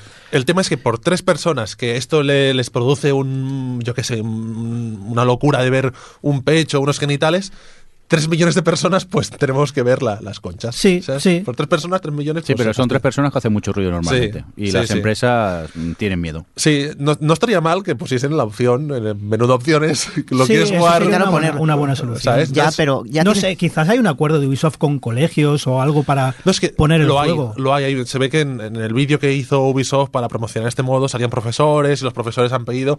Pero es una lástima que, que si sí, no- pero a ver, que Es- quiero decir, aquí hablamos de videojuegos y esto es una cosa que no es el videojuego, es que es la vida. O sea, Sí. eh, en Estados Unidos hay obras que se han censurado y esto lo hemos visto todos. No es, mm, parece que voy a defender a Ubisoft, pero que Ubisoft supongo que ha consultado, su equipo legal le habrá dicho, mejor hazlo así, pon las tres conchas, como si esto fuera Demolition Man, y se acabó. A ver, yo también lo entiendo en ese sentido. A ver, no lo han hecho de. Porque no nos imaginemos que Ubisoft son ahí puritanos. Lo han hecho por porque es que. Por los tres. Por los tres Sí, de estos. que se quejarán. Por no meterse en follones y, y- y ya está. Pero es una lástima que no tener la opción porque es que el modo es muy bonito y el juego es muy bonito. Quizás en PC algún mod Sí, haga algo. Sí, quizá lo hagan. Es Por- triste esperar que, que venga gente con mods para quitarlo. Y además en un juego, como os he dicho, que es que vas por allí con, con tu cimitarra, eh, bueno, matando a todo el mundo. Claro, pero en el juego, el modo este Claro. es lo que dices tú. Si se va, va a estar en colegios, entiendo que Ubisoft se cubra las espaldas. Bueno, pero a ver, yo me acuerdo de eh, cuando iba a EGB. EGB. Pero tú escribías con cincel en una piedra, ya eso ya lo no sé, cuenta. tío. EGB, yo, ¿eso a, yo a veces cuando No veías en el libro de sociología y todo el rollo eh, algunas estatuas, no sé, el David de Miguel Ángel y cosas así, no estaba censurado. No. Y no pasaba nada. No, porque esto es Europa. Claro, ¿Eh? aquí es distinto. No era, no Europa era- es diferente. No era, oye, profe, bebe un momento al lavabo, por favor. ¿Vale? No, no era eso, tío. ¿No tenías calambrillos en la No, no tenga carambrillos, hombre. A ver, que, el- que Miguel Ángel mm, hace muy bien todo, que si la Venus de Milo y todo el rollo, pero no, era- no daba para tanto. Oye, vamos a cambiar rápidamente de tema, por favor. que tela. Vale. La primavera de Sí. Botticelli. Vamos a empezar a hablar ya de los juegos que hemos podido jugar estos días que queráis eh, destacar. Eh, y vamos a empezar contigo, Johnny, que veo que has probado el Assassin's eh, Creed Origins. Uf, ¿Y qué? Uf, uf, uf. oh, es que, a ver. Uy, Alberto ¿sabes? está mirando ya mal, ¿eh? La de yo. cal y la de arena, Sí. pues eh, ha habido cal y arena. Eh, para empezar, le tenía muchas, muchas ganas. Porque he escuchado a, a todo, el- bueno, a todo el mundo, a mucha gente, que este era el mejor Assassin's de hasta ahora. Yo te lo dije, yo. que era inmenso, que estaba muy bien. Y, y- y sí, o sea, es el más grande, es el que más cosas tiene. Eh, Ubisoft ha hecho lo que hace siempre, que es eh, crear un mundo que lo hace perfecto, eh, lo estudia, te, te hace la escala, tú notas, tú vives en Egipto. Y la historia, para fans, está bien. Pero, but maybe, que decía aquel, pero parece que eh, han ido eh, en este parón que han hecho de dos años, en lugar de filtrar, en lugar de limpiar, han ido añadiendo. Añadiendo cosas. O sea, ¿qué está de moda? Tener un dron, tenemos un dron. ¿Qué está de moda? Los puntos de experiencia, puntos de experiencia. Misiones secundarias, eh, de, de todo. ¿Hay O un modo Battle Royale? hay- es lo que le falta. Hay eh, misiones de. Hay cofres. Hay cofres. Hay eh, un modo online de que cuando la- un jugador muere, te aparece a ti en pantalla para que tú lo vengues. Eh, hay misiones secundarias aleatorias. Hay cofres. Hay lo que quieras y más. Hay niveles. Eh, pero, pero, otra vez, maybe. eh, por ejemplo, la historia quiere ser muy profunda, quiere ser muy dramática y los personajes, las animaciones, las caras, los gestos, no lo son. sea, eh, son los que había en Play 3 360. Esto en 360 sería muy bien, pero hoy en día, después de Zelda o después de el- en PlayStation eh, el Horizon, Mm. no cuela. No me cuelan estas animaciones, no me cuela este doblaje encorsetado y estas marionetas. Después de. Uncharted, esas expresiones faciales Sí, sí, que es dices que, tú, wow. mm, no. Y, y- y es lo que digo, tiene un montón de cosas. Sobre todo, lo que me, has me ha molestado es que traiciona la franquicia. Para empezar, se ha convertido en un RPG. Hay crafteo, hay que coger materiales, eh, hay, como en Far Cry, hay que cazar animales. No este tiene- juego es la antítesis de gamers ocupados. es, no, es el juego Ubisoft. ¿Sabes Ubisoft? Cuando, Sí. es- cuando eh, desvelas una atalaya y se te abren 500 puntos de cosas por hacer, pues multiplicado por 10. Dios. Pero además sin sentido. No, no tiene sentido ninguno. O sea, hay misiones secundarias. Estás hablando de mi juego favorito. Hay una misión secundaria. Hay muchos puntos, muchos puntos. Por ejemplo, para mejorar las armas, porque hay que mejorar las armas o no avanzas, tienes que matar 40 cocodrilos. 40 cocodrilos. Po- pocos me parecen. Para un punto. Pero luego hay una misión secundaria. Año 2018 y aún estamos matando, Matando cocodrilos. con un 9 de 10. Te falta uno. Exacto.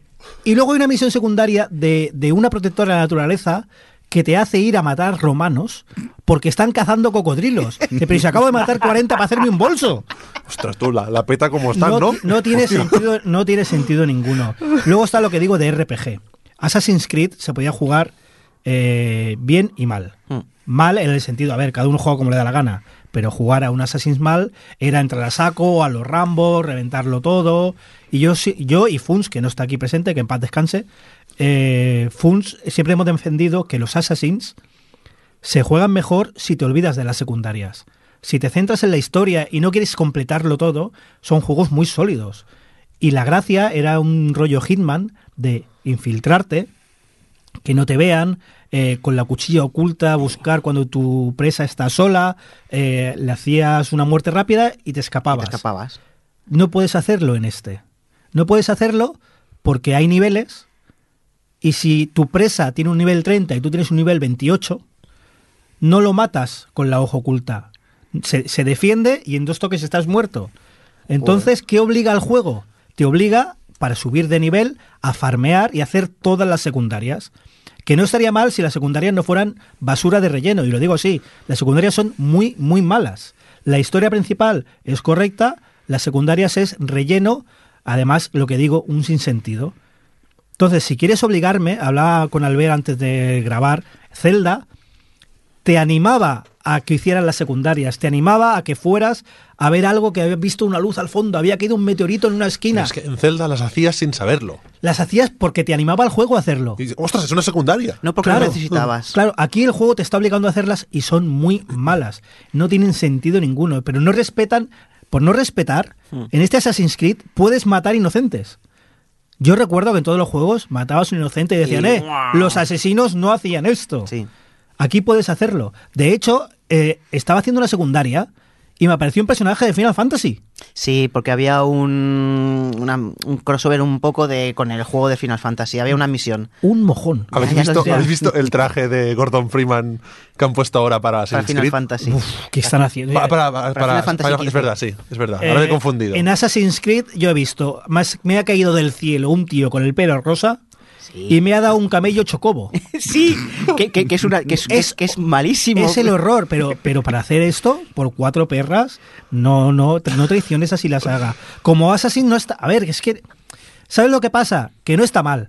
Que me sabe mal porque dices, si en lugar de añadir y tirar y más cosas y más cosas y meter mierdas, hubieras hecho el diseño por sustracción que le llaman, quita cosas, déjame la esencia del juego, sería un grandísimo juego. Egipto está recreado de una manera muy decente. Sí. Es lo que digo, no es un Horizon, porque Horizon es más pequeño y centrado en el detalle, pero estaría muy bien. Pero, Johnny, todo esto que criticas de, de Assassin's Creed y que yo entiendo y estoy contigo al 100%, al mismo tiempo hay mucha gente que esta fórmula de Ubisoft le encanta, le fascina. A Le- mí, a mí en otros en el Far Cry 2 me gustaba, tenía más sentido, era cohesionada, pero aquí es que se nota que está metida mal con calzador. Pero a mucha gente le encanta.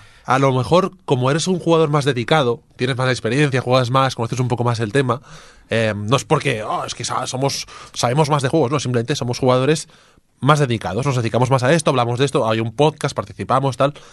Al, al jugador medio, yo lo tengo comprobado, hay gente que está adicta a los juegos de Ubisoft. Le encanta la fórmula. Bueno, Mirindo. ¿Sabes? Incluso el, el, el Wildlands, que la crítica lo puso fatal, Sí. Ha vendido un montón y a la gente que no está tanto por leer las reviews y todo esto, le, le flipa este No juego. sé, yo he visto mucha dejadez. De hecho, en la historia eh, hay momentos, hay un montón de vídeos que quieren ser trágicos, épicos, con No. una historia, pero que además eh, entre vídeo y vídeo hay pantallas de carga, cinemáticas mal hechas. Lo Sí. poco que está bien te lo va rompiendo. Esa dejadez de Es- sí, es claro, es, cortes. es grande, las animaciones. No, no. Sí, y dices, la lástima es eso, dices, un poquito más de cariño y habría salido una cosa tan buena que es lo que más Mm. Sí, sí. pena da. Y es una pena porque además es que trabaja tanta gente haciéndolos que en plan no se puede saber esto. No podemos, en lugar de centrarte en hacer Quizás la cota tema. de malla con, con tal. Puede que sea el tema, porque se nota muchas veces que está la principal, la secundaria y la secundaria de relleno, que están hechas como por equipos diferentes. Algunas misiones secundarias, eh, estoy de cargar gente. Estoy de cargar gente a hombros. Hay como 50 misiones de ves a Kid y rescata a uno. Que encima lo rescata y dice no puedo andar. Y a la que sales del cuartel se pone de pie y se va. Venga, tío. Hace un Pinochet ahí, venga. Pero y los memes, los memes de Assassin's Creed. Hombre, ni que sea por eso. A- Aprovecho para reivindicar a la, a- al gran Borja Pavón los doblajes de Assassin's Creed Origins con, con su voz, porque son descojonantes. Y creo que en uno de estos ha- hace lo que ha mencionado Johnny, de, del que llevas cargando y no puede andar y lo dejas y se va andando. Sí, no, hay otro, No sé si fue. hay otro doblaje de, Borja también que va con bueno con el carro ahí tirado por los caballos o por camellos y hay un momento que salen volando, ¿sabes? Para todas las direcciones. Bueno, es, no, es la risa. no hagáis spoilers que un día de estos Borja viene al programa. Ojalá, ojalá, la verdad. Venga, eh, Johnny, sigue negociando, a ver si Borja viene finalmente uno. Eh, vamos a continuar con más juegos. David, ¿tú has tenido la oportunidad de jugar al Batman de Telltale? Sí, pues la verdad es que tan solo había probado la primera parte del Walking Dead en esto de los Telltales y me había gustado. El juego que este juego lo regalaron hace poco en PlayStation Network, me parece que ha sido este mes, o sea que lo que en PlayStation Network lo estaréis jugando. Y como historia no está mal. A ver, si habéis jugado a cualquier juego de Telltale, sigue los mismos esquemas de elecciones, pero tengo que reconocer que el juego que está bastante roto. Pero mucho, ¿eh? Mucho. Muchas de las decisiones no afectan en nada a la trama, Pero eso ya pasa en los juegos de, de ya, ya, pero no me, me había acostumbrado. Me habían salido varios errores gráficos del juego. Del rollo, tú sabes, eso de como de Ubisoft, que solo se, se veían los ojos y las y, la, y los dientes. Y yo digo, ¿pero qué es esto, Dios mío? Y, y- y muchas veces, pues eso, seleccionas una elección y al siguiente capítulo la ignoraba. Me acuerdo, de, por ejemplo, de que vas con el Batman y eh, ah, vas con un mafioso y dice, ¿qué haces? ¿Le pegas una paliza o lo dejas ahí colgando? Digo, yo soy Batman, lo dejo ahí colgando para que venga la policía. Al siguiente capítulo, Gordon, que, el Gordon sabe, me parece que, que el, el Bruce Wayne es. No, el Batman, me parece. Y dice. Batman, ¿cómo te has pasado con el hombre? Está ahí con todo ahí roto. Pero si no he hecho nada. Gordon recordará esto. y ese eso de gordo recordará esto. Además que el, el motor gráfico ya se ve viejo. Lo siento. Esperemos que ahora que han dicho que utilizarán un motor gráfico nuevo, pues la cosa mejore. Pero la verdad es que mm, es bastante regulero, ¿eh? Vale. Por cierto, eh, que yo os he dicho que no había jugado a nada, pero sí que me acuerdo que sí, que estuve jugando al Batman, al de. al último, el que puedes llevar el Batman. Dark, Dark eh, Knight. Dark Knight. sí, no me acuerdo. El Esa es la Arkham. película, esa es la película. No, Arkham Knight. Arkham, Arkham Knight. Arkham sí, es el último que, que salió y tal. Y, y yo reconozco que soy torpe, pero es que no me aclaro con el Batmóvil. O sea, eh, me he quedado No, estancado en un sitio y al final dije, a hacer puñetas, no sigo con el juego. No sé si es que yo soy tan torpe o es que el Batmóvil cuesta de llevar. Yo No, recuerdo lo peor- que había, lo- había que subirlo lo- de nivel o, o algo así para que fuera mejor. Pero es que no sé conducirlo del- a veces. Perdón, DJ, Roberto. Lo peor del Batman Arkham Knight es jugarlo después del GTA V. Porque el control del coche, eh, estás acostumbrado al GTA V y luego eh, hay un botón que no me acuerdo que hacía en el GTA V, pero que usabas mucho, y en el Batman Arkham Knight lo que hace es convertir el coche en tanque. Entonces vas a... Creo que es el freno, vas a toda leche, entonces el freno es un botón y aquí en el, en el Batman Arkham Knight lo convierte en tanque. Entonces te cambia, te frena el coche de golpe y se convierte en tanque y te mareas y te cabreas y es un, es un poco asco el Sí, ah. control de la- del coche aquí. Aparte que me mareaba bastante conduciendo el, el coche y al final opté por, por dejarlo aparcado. Y luego ya me lié, ya he ido un poco de culo en cuanto a tiempo para jugar y ya no he jugado más cositas este, este mes. O sea que no puedo opinar más, pero vamos, que el Batman le tenía muchas ganas y al final el tema de llevar el Batmóvil me, se me está haciendo un poco cuesta arriba con el, con el juego. Eh, Albert, vamos contigo. ¿A qué has jugado tú? Pues he estado jugando varios juegos y sobre todo últimamente a a este que hay tanta polémica, que es el Kingdom Come Deliverance. Ostras, a ver, a ver, que Didi. Este juego que se ambienta pues en la Edad Media, Este me suena que es el que tiene un pequeño parche de lanzamiento. pequeño. Algo de- Básicamente es todo el juego entero otra vez y al cabo de dos días otro juego entero. Hostia. Esto de los parches es el tema, ¿eh? No, a ver, los parches están bien. Lo que sacar el juego roto es lo que está mal. Bueno, lo hacen todos, ¿eh? Ya. Incluso Nintendo saca parches para el Zelda. El tema es que, más allá del parche, eh, este juego, para los que no lo conozcáis, es una especie de, de simulador de la Edad Media. O sea, es que tiene todo. Eres un, el hijo del, del herrero del pueblo. Clásico, clásico, clásico comienzo. Nada más empezar, pues ocurren unos hechos que te llevan pues a iniciar tu historia de venganza. Y estás en, la, en, esta época, estás en, en Bohemia, que actualmente, pues el reino de Bohemia, pues actualmente sería pues eh, la, la República Checa, en el siglo XIV, y, y la recreación de esta época me parece que está muy bien. Es un juego de estos de rol, pero de rol, rol, de ponerte dentro de la, de la historia, de vivir eh, un poco pues esta época. Y lo que busca, eh, de hecho pude entrevistar a sus, a sus creadores, que es un estudio también de, de Praga que se llama Warhorse Studios, es el primer juego que hacen, llevan muchos años eh, desarrollándolo. Y el, el director venía de hacer los Mafia en Take Two, en, en 2K Games, y, y hace como casi 10 años que tiene este hombre, Daniel Babra, la idea de hacer un juego que sea súper el simulador de la, de la Edad Media, ¿no? Y, y durante mucho tiempo lo ha hecho, empezó en Kickstarter el desarrollo, tuvieron éxito, luego buscaron una distribuidora que les diese todavía más inyección de dinero, han sacado el juego con polémica. ¿Por qué? Porque si bien eh, cumple muchas de sus promesas, es un juego súper ambicioso, luego si quieres entramos un poco en detalles de las misiones y tal, sí que tiene pues bastantes bugs, sí que tiene pues bastantes errores de diseño. La ambición eh, pues ha acabado pues eh, haciendo que el juego tenga errores y necesite parches descomunales que dices tú, por favor, 26 gigas de parche, ¿esto qué es? Que tengo- quiero jugarlo ahora, no quiero esperarme toda la noche para jugar al día siguiente, me lo acabo de comprar, ¿vale? Un pastón. Pero eso es para nuestro cada día ya, de comprarte un juego y, y tener que bajarte un parche de bastante gigas. Sí. ya ¿De ¿De directamente. 40? Por ejemplo. Es, eh, sí. Y cuando lleguen los juegos así en 4K que se popularicen, ¡buah! Imagínate. A ver, es, es, es una cosa que a mí, por ejemplo, me, me, me hace no comprar los juegos de salida. Más que nada porque te- tenemos bastantes juegos aún por jugar y es del rollo de que sale el juego tal día y hasta a lo mejor un año y medio Claro. no sacan el último parche. y ¿Qué quieres dices? la, la última versión. Entonces dices, claro, yo que me compro el juego de salida y a lo mejor ya me lo he acabado con todos los bugs que hay y todo lo malo, mm, mm, no me sale a cuenta. O sea, lo va a disfrutar más el otro que se ha esperado un año y medio porque por dos cosas, porque va a jugar al juego bien limpito y preparado y encima le va a costar mucho menos de Y si, dinero. y si te gusta coleccionar juegos, siempre tienes como la, la psicosis de si tienes la primera versión, si lo quieres jugar en el futuro, tendrás que descargar el parche que a lo mejor no existe. No existe. Y quieres la versión GOTI. En cualquier caso, a mí el juego me, me está gustando. No me lo he acabado ni, ni, de, ni de coña, es larguísimo. Las misiones son súper inmersivas, muy variadas. El, el guion es muy bueno, la historia es. Los diálogos están bien escritos. Tiene muchas opciones. Controlar el caballo es, es- es dificilísimo. ¿Y, la- y los combates? Porque si es realista, los combates deben durar 10 segundos. ¿10 segundos? Ostras, son larguísimos. Uh. Porque es como.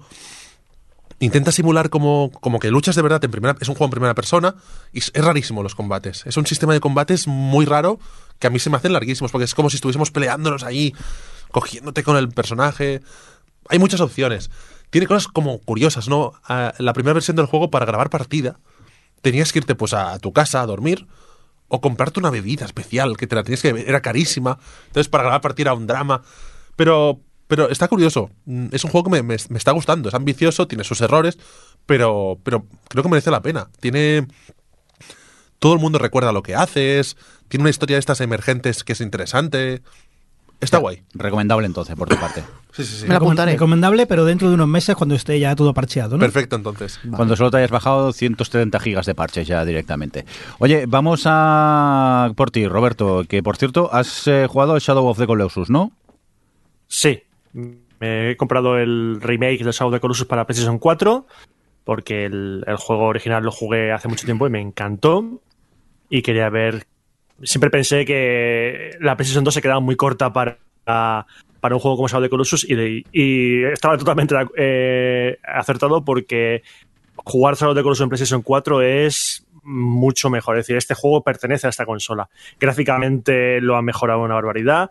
No llega a nivel gráfico de juegos como el Horizon o el Uncharted, pero gráficamente está muy, muy bien. Eh, musicalmente es la misma, la misma banda sonora de, de PlayStation 2, así que ninguna queja, es maravillosa, no debería tener otra banda sonora.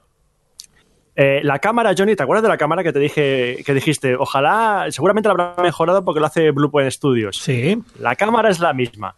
Lo- tiene los mismos fallos de cámara que tenía la PlayStation 2, que no llega al nivel de otro de, de fallos de otros juegos de, Fallos de pero Pues si te digo la verdad, te voy a decir una cosa. El Shadows no me lo he pasado nunca.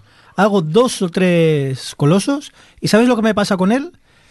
Que me siento ¿Qué? mal. Que, que ¿Por qué estoy matando a esos Eh, bichos? Exactamente. A mí esto me pasa con el Monster Es- Hunter. es- El Monster Hunter no puedo jugarlo por los son, son herbívoros, tío. ¿Qué hago matando estos? Bueno, Claro, ¿y por qué? ¿Qué motivo tienes? No. Al tercero digo ya, no mato más. Y no, me lo he pero pasado nunca. En el Shadow sí que tienes un motivo, que es resucitar a. Es un motivo muy Es un, es un motivo malo. ahí. Malo. Resucitar a la- a la- Asúmelo, se ha muerto, asúmelo. No, no, estamos en un juego. Vamos a resucitar, ¿no? A nuestro amor. Ay, La cámara del Shadow, ¿cómo la podéis criticar? Pero si es una cámara de putísima madre, Yo no lo he criticado. ¿no? Bueno, pues me ha parecido que, que la criticabais a la cámara de No, este yo- juego. yo que en es- su momento, la, la cámara, la cámara en el of the Colossus de PlayStation 2 había momentos que se iba donde, donde no tenía que irse.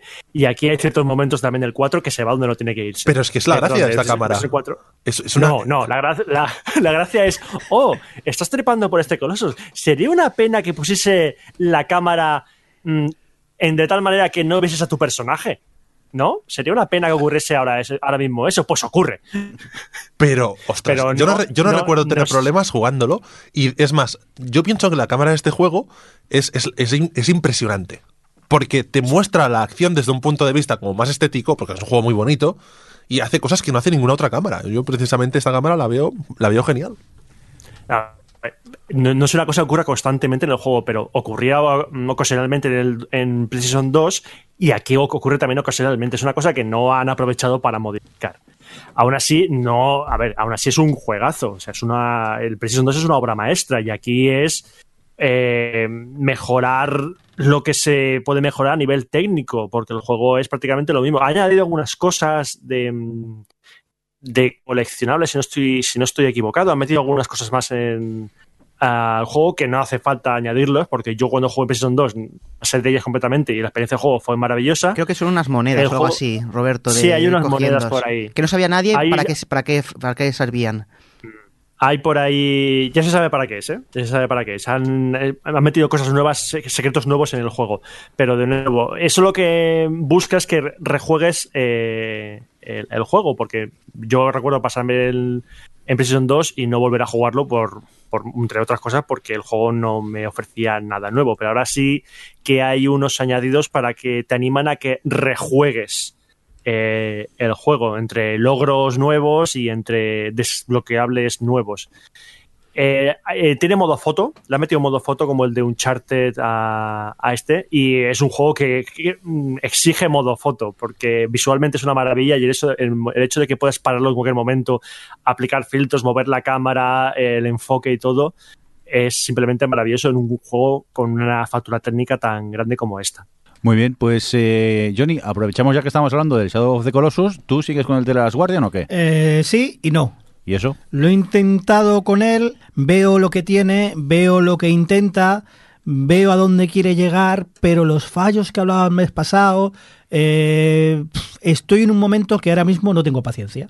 Sé que algún día lo retomaré, sé que algún día lo jugaré con más calma y veré lo que tiene y tal, pero ahora mismo estos días de llegar del trabajo y tener que pelearme con una cámara y con el perro pollo, eh, lo siento, no. Quizás en un periodo vacacional lo retome y, y descubra un juego bueno. Por cierto que nuestra compañera, ya compañera del podcast, Adri, eh, comentó que había estado jugando también al ICO y que la cámara también le, le desesperaba mucho. No sé qué pasó últimamente con las, con las cámaras. Que por cierto, ya que hablamos del ICO, que nos comente qué le pareció a Adri el ICO. Los espíritus me dan ansiedad. Bueno, Gracias, pues, Adri. Gracias. Eh, otra intervención de Ian. Gracias por participar.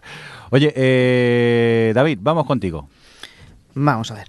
Pues ahora yo, eh, el siguiente que me pude probar, porque ahí mientras estoy así un poco ahí echado, pues le doy a la 3DS. Probé el Dragon Ball Fusions y es uno de los últimos juegos de la franquicia Dragon Ball, pues cuya baza más importante era que permitía fusionar a cualquier personaje de la saga. O sea, al final en, el- en la, en la serie pues, se fusionaban cuatro personas, pero aquí pues todos. Y la verdad es que las fusiones pues están muy bien conseguidas. O sea, cuando se fusionan dos personajes que nunca se ven fusionar en la serie, dices, ¿te lo crees? El sistema de combate es interesante. Recuerda mucho a las chapas, canicas y el billar. A ver, lo explico un poco. ¿Eh? Sí, hijo, sí, ya, ya lo sé, cuando, ya, ya sabía yo que iba a ser un poco raro. Tú tienes a cuatro personajes, o cinco, no me acuerdo, y luchas contra otros cuatro o cinco, ¿vale? Pues te toca primero a uno, ¿vale? Y, vas a golpear a otro, ¿vale? Lucháis y de pronto el último golpe eh, puedes decir en qué dirección le vas a golpear, ¿vale? Si logras que no se defienda en ese sentido, ¿vale? Le haces un golpe muy fuerte, que lo que hace es eh, lanzarlo fuerte contra otros rivales si es la dirección correcta, ¿vale? Entonces, si golpeas a otro, eh, ese personaje golpea a su vez a otro y a otro, como si fuesen unas canicas o bolas de billar, y lo puedes echar fuera del ring. Eso me ha gustado mucho, está muy bien. A ver, nunca había jugado así un tipo de juego así con este sistema de, de combate y está muy chulo. Pero tiene el fallo de que enseguida se hace muy repetitivo el juego, ya que solo vas de un lugar a otro peleando y reclutando a personajes. La verdad que es una lástima, o sea, es un juego que puedes ir jugando de poco en poco. Pero oye, ya, ya os digo, por el sistema de combate me ha gustado mucho. Pues tomamos nota de este el Dragon Ball Fusions. Muy bien. Roberto, Yakuza 5, ¿ya le has podido dar un poco más o qué? Me está quitando la vida. ¿Cómo va el orfanato? Yo, yo dije en su momento que estaba jugando a Nio y dije, bueno, voy a empezar con Yakuza 5 a ver si... Un momento. Mi error fue, después de probar ese un poquito de ese Yakuza 5, fue seguir.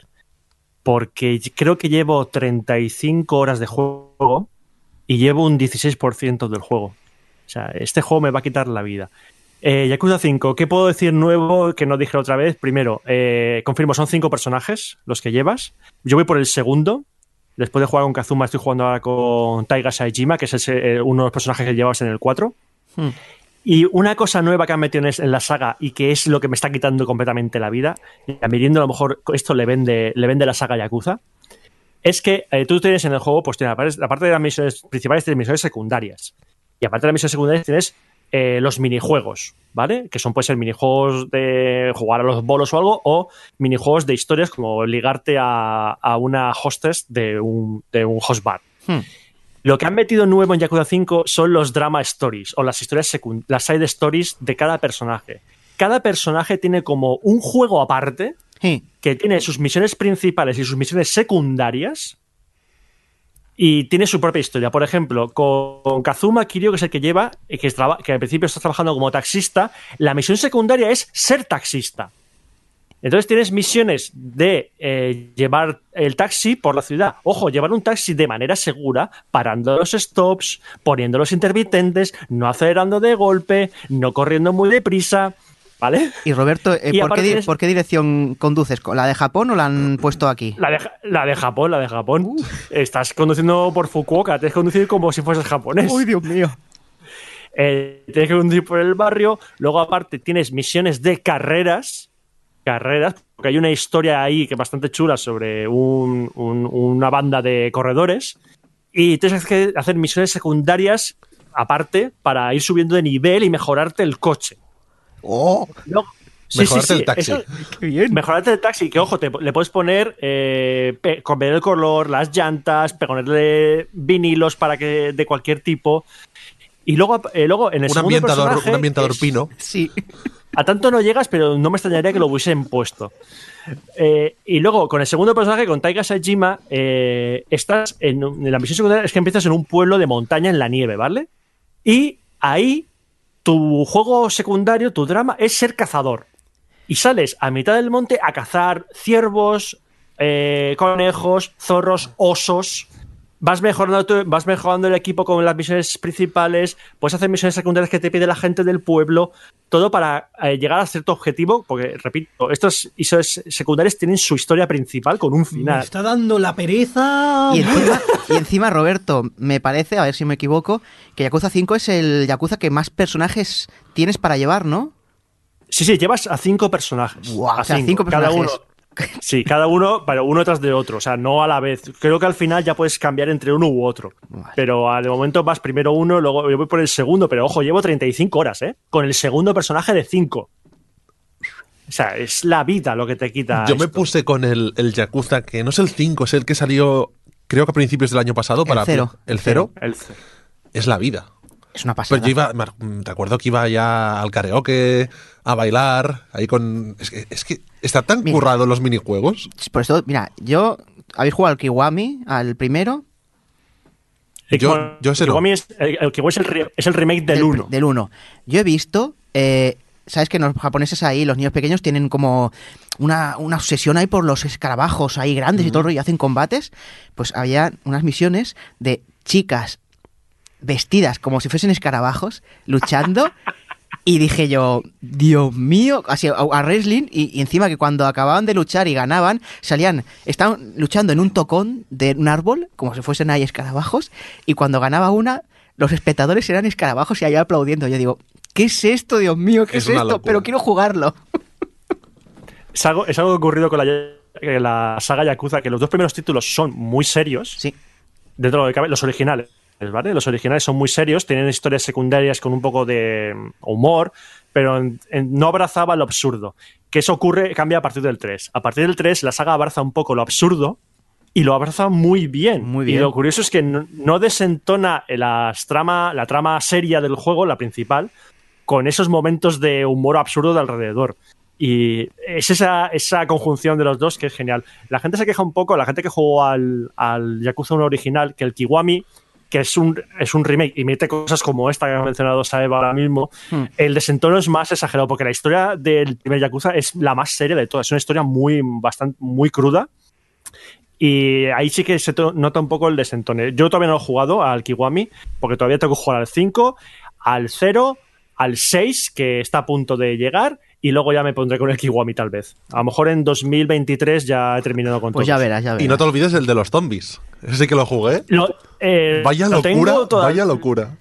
Lo tengo ahí, pero no me he puesto con él porque digo, mira, como sé que es un spin-off y salen personajes que no deberían aparecer, pues digo, bueno, ya, ya lo cogeré en su momento. Prefiero seguir con la saga principal. Venga, pues eh, dejamos el Yakuza de lado y nos vamos a por Albert, que tienes algún que otro juego que comentar, ¿no? Sí, tengo un par de, juegos indie que, están, están curiosos. El primero es Vesta, con, con V. Es un videojuego de puzzles, lo tenéis para todas las plataformas. Eh, yo lo estoy jugando en la Switch. Y básicamente es una, una historia de que eres un, son dos personajes, una niña pequeña y un, y un robot grande, que han de pues, superar diferentes niveles. Este puzzles está desarrollado pues aquí en- por un equipo que se llama Final Boss, que han hecho su primer videojuego, a pesar de que tienen bastante experiencia en el desarrollo. La gracia es que cada uno es de, una, de un lugar distinto de España, ¿no? Y a través pues, de Discord, de Skype, de lo que sea, del Google Drive, pues eh, se han puesto de acuerdo para hacer el juego. Y está bastante bien. Yo lo estoy disfrutando, son puzzles sencillos de, de los dos personajes. mm, tienen que cooperar, en plan de los Vikings. Y está divertido. Y el otro que también estoy jugando, que, esperaba mucho y a lo mejor no ha acabado de, convencerme tanto, es el Crossing Souls. Este juego es un juego también hecho en España por el equipo, creo que se llaman Forratic o algo así, el, estudio Forratic. Y básicamente es una, aventura con, con cinco personajes que controlas al mismo tiempo, cinco niños, estilo pixel art, muy bonito los gráficos, y ambientado en los años 80. Muy estilo Stranger Things. Y una aventura, pues, de los típicos niños que ven un fenómeno paranormal y se montan su película y acaban descubriendo una conspiración para acabar con el mundo. Eh, está bien, los diálogos están bien, los personajes también, pero tanta, tanta referencia a los 80 acaba cansando mucho.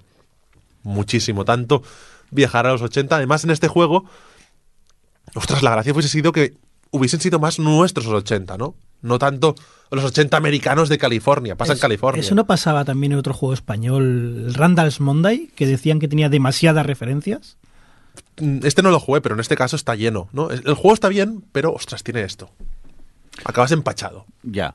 Eh, bueno, pues tomamos nota de este Vesta y también el Crossing Souls. Y, y Johnny, tú, Celeste, ¿qué pasa? ¿Qué tal? Celeste, ya he dicho antes que me lo bajé pirata y luego lo compré. ¿Mm? Eh, es una suerte de Super Meat Boy, pero mucho más bonito, eh, mucho mejor medido y con una curva de dificultad eh, muy, muy bien medida que no frustra nada. Es más, eh, el juego te lo puedes pasar y punto, o puedes conseguir coleccionables, que son unas fresas, y el mismo juego te va diciendo que las fresas solo son una cosa para impresionar a los amigos, que no hace falta que las cojas todas y no puedes, y que cuantas más veces mueras, que no pasa nada, que cada muerte es aprender algo. Te va animando mucho, tiene más historia de lo que parece, me ha gustado mucho y, y me ha encantado. Es un juego además, eh, la única pega que le he encontrado en Switch es el mando, que las diagonales con el mando de Switch ay, van regular, pero el resto perfecto. Es más, tiene un modo asistido, ya la- casi todo en Switch tiene un modo asistido, la verdad, eh, que es ideal para ellos como nosotros. Puedes tocar el juego, puedes jugar con él. Eh, y puedes romperlo. O sea, puedes decir, bueno, quiero que mi hija juegue a esto. Pues le doy dash infinito, que son los doble, triple saltos que puedes hacer. Pero, por ejemplo, si quieres jugar con el juego normal y decir, Buah, mis reflejos ya no son lo que eran, puedes bajarle la velocidad. Decirle un 90 o un 80% de velocidad. Y todos estos detallitos, oye, me ha encantado. Es un juego que además está 15 euros en Steam y 19 en la eShop de Nintendo. Eh, lo recomiendo mucho. Muy bien, pues tomamos nota de este Celeste. Y ya para ir acabando, David, eh, creo que tienes el Monster, el Monster, Hunter World. Pues la verdad es que nunca había tocado yo muy seriamente un Monster Hunter, ¿vale? Había jugado, había tocado un poco los de PSP y tal, pero al final se me hacía muy cuesta arriba. Pues por eso, por lo complicado y come horas que era. Ahora os digo que este juego, para la gente como nosotros que tiene poco tiempo, más que para jugar, para aprender un juego, que lo que quieres ya ponerse y jugar, es un juego ideal. Tiene, por ejemplo, un modo historia que te enseña poco a poco a jugar. Es como si fuese un tutorial, que dura bastante, y luego después del modo historia es cuando dices, "Uf, aquí viene aquí es cuando empieza el juego duro. Muchas acciones como recolectar materiales, las zonas del mapa que antes estaban divididas por fragmentos y ahora son enteras, o por ejemplo la cacería de bichos grandes que antes eran soporíferas, ahora no lo son. Sí que es un juego que requiere horas, ¿vale? Porque tienes que estar farmeando y cosas así, pero que son las horas que estarás jugando y no intentando aprender cómo es el juego. Si alguna vez habéis tenido curiosidad por la saga, como yo, que a veces, pero dices, "Mm, no puedo hacer tanto. Este es un buen comienzo, porque es, es el Monster Hunter ya pulido y, y- y sin rebabas ni nada. O sea, que recomendable 100%. mucho, ¿no? mucho. Sí, ya lo sé. Sin rebaba, me ha encantado. Me ha encantado.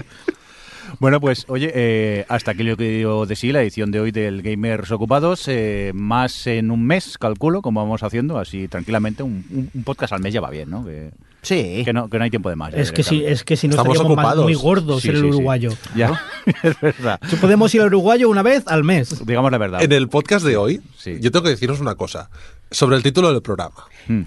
Gamers. ¿Qué es esto de gamers? Pues mira. ¿A vosotros os llamaban gamers cuando erais pequeños adolescentes? a mí, a mí me ¿Qué os llamaban cuando erais cuando jugabais? Frikis.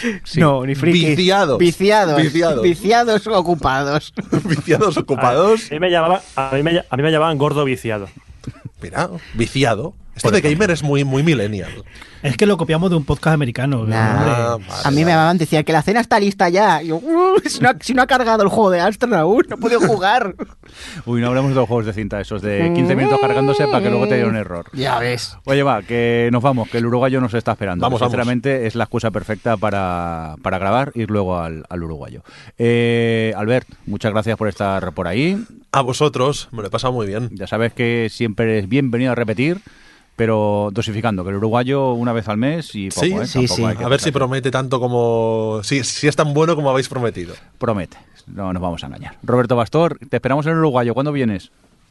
Pues espera que me quite el pijama y el batín y voy para allá, ¿vale? Muy bien. ¿Qué son? ¿Cinco horas, no? Más o menos en coche. Va, cuatro y media. Vale, gracias. Así haces hambre. Eh, David, nos oímos en breve en el próximo Pues hasta programa. el mes que viene. Eh, Johnny, adiós. Hasta el mes que viene. A ver si tu hija graba más, que solo nos ha grabado una presentación. Eh, Que- Ya hablamos de su tarifa. Sí, no sí, que nos haga una sección y algo con mínimo, como mínimo o algo. Eh, eh, vuelve pronto. No te ocupes tanto. Ahí donde estés. Pensaba Ahí que esperabas que contestara. hubiera molado ahora que hubiera entrado.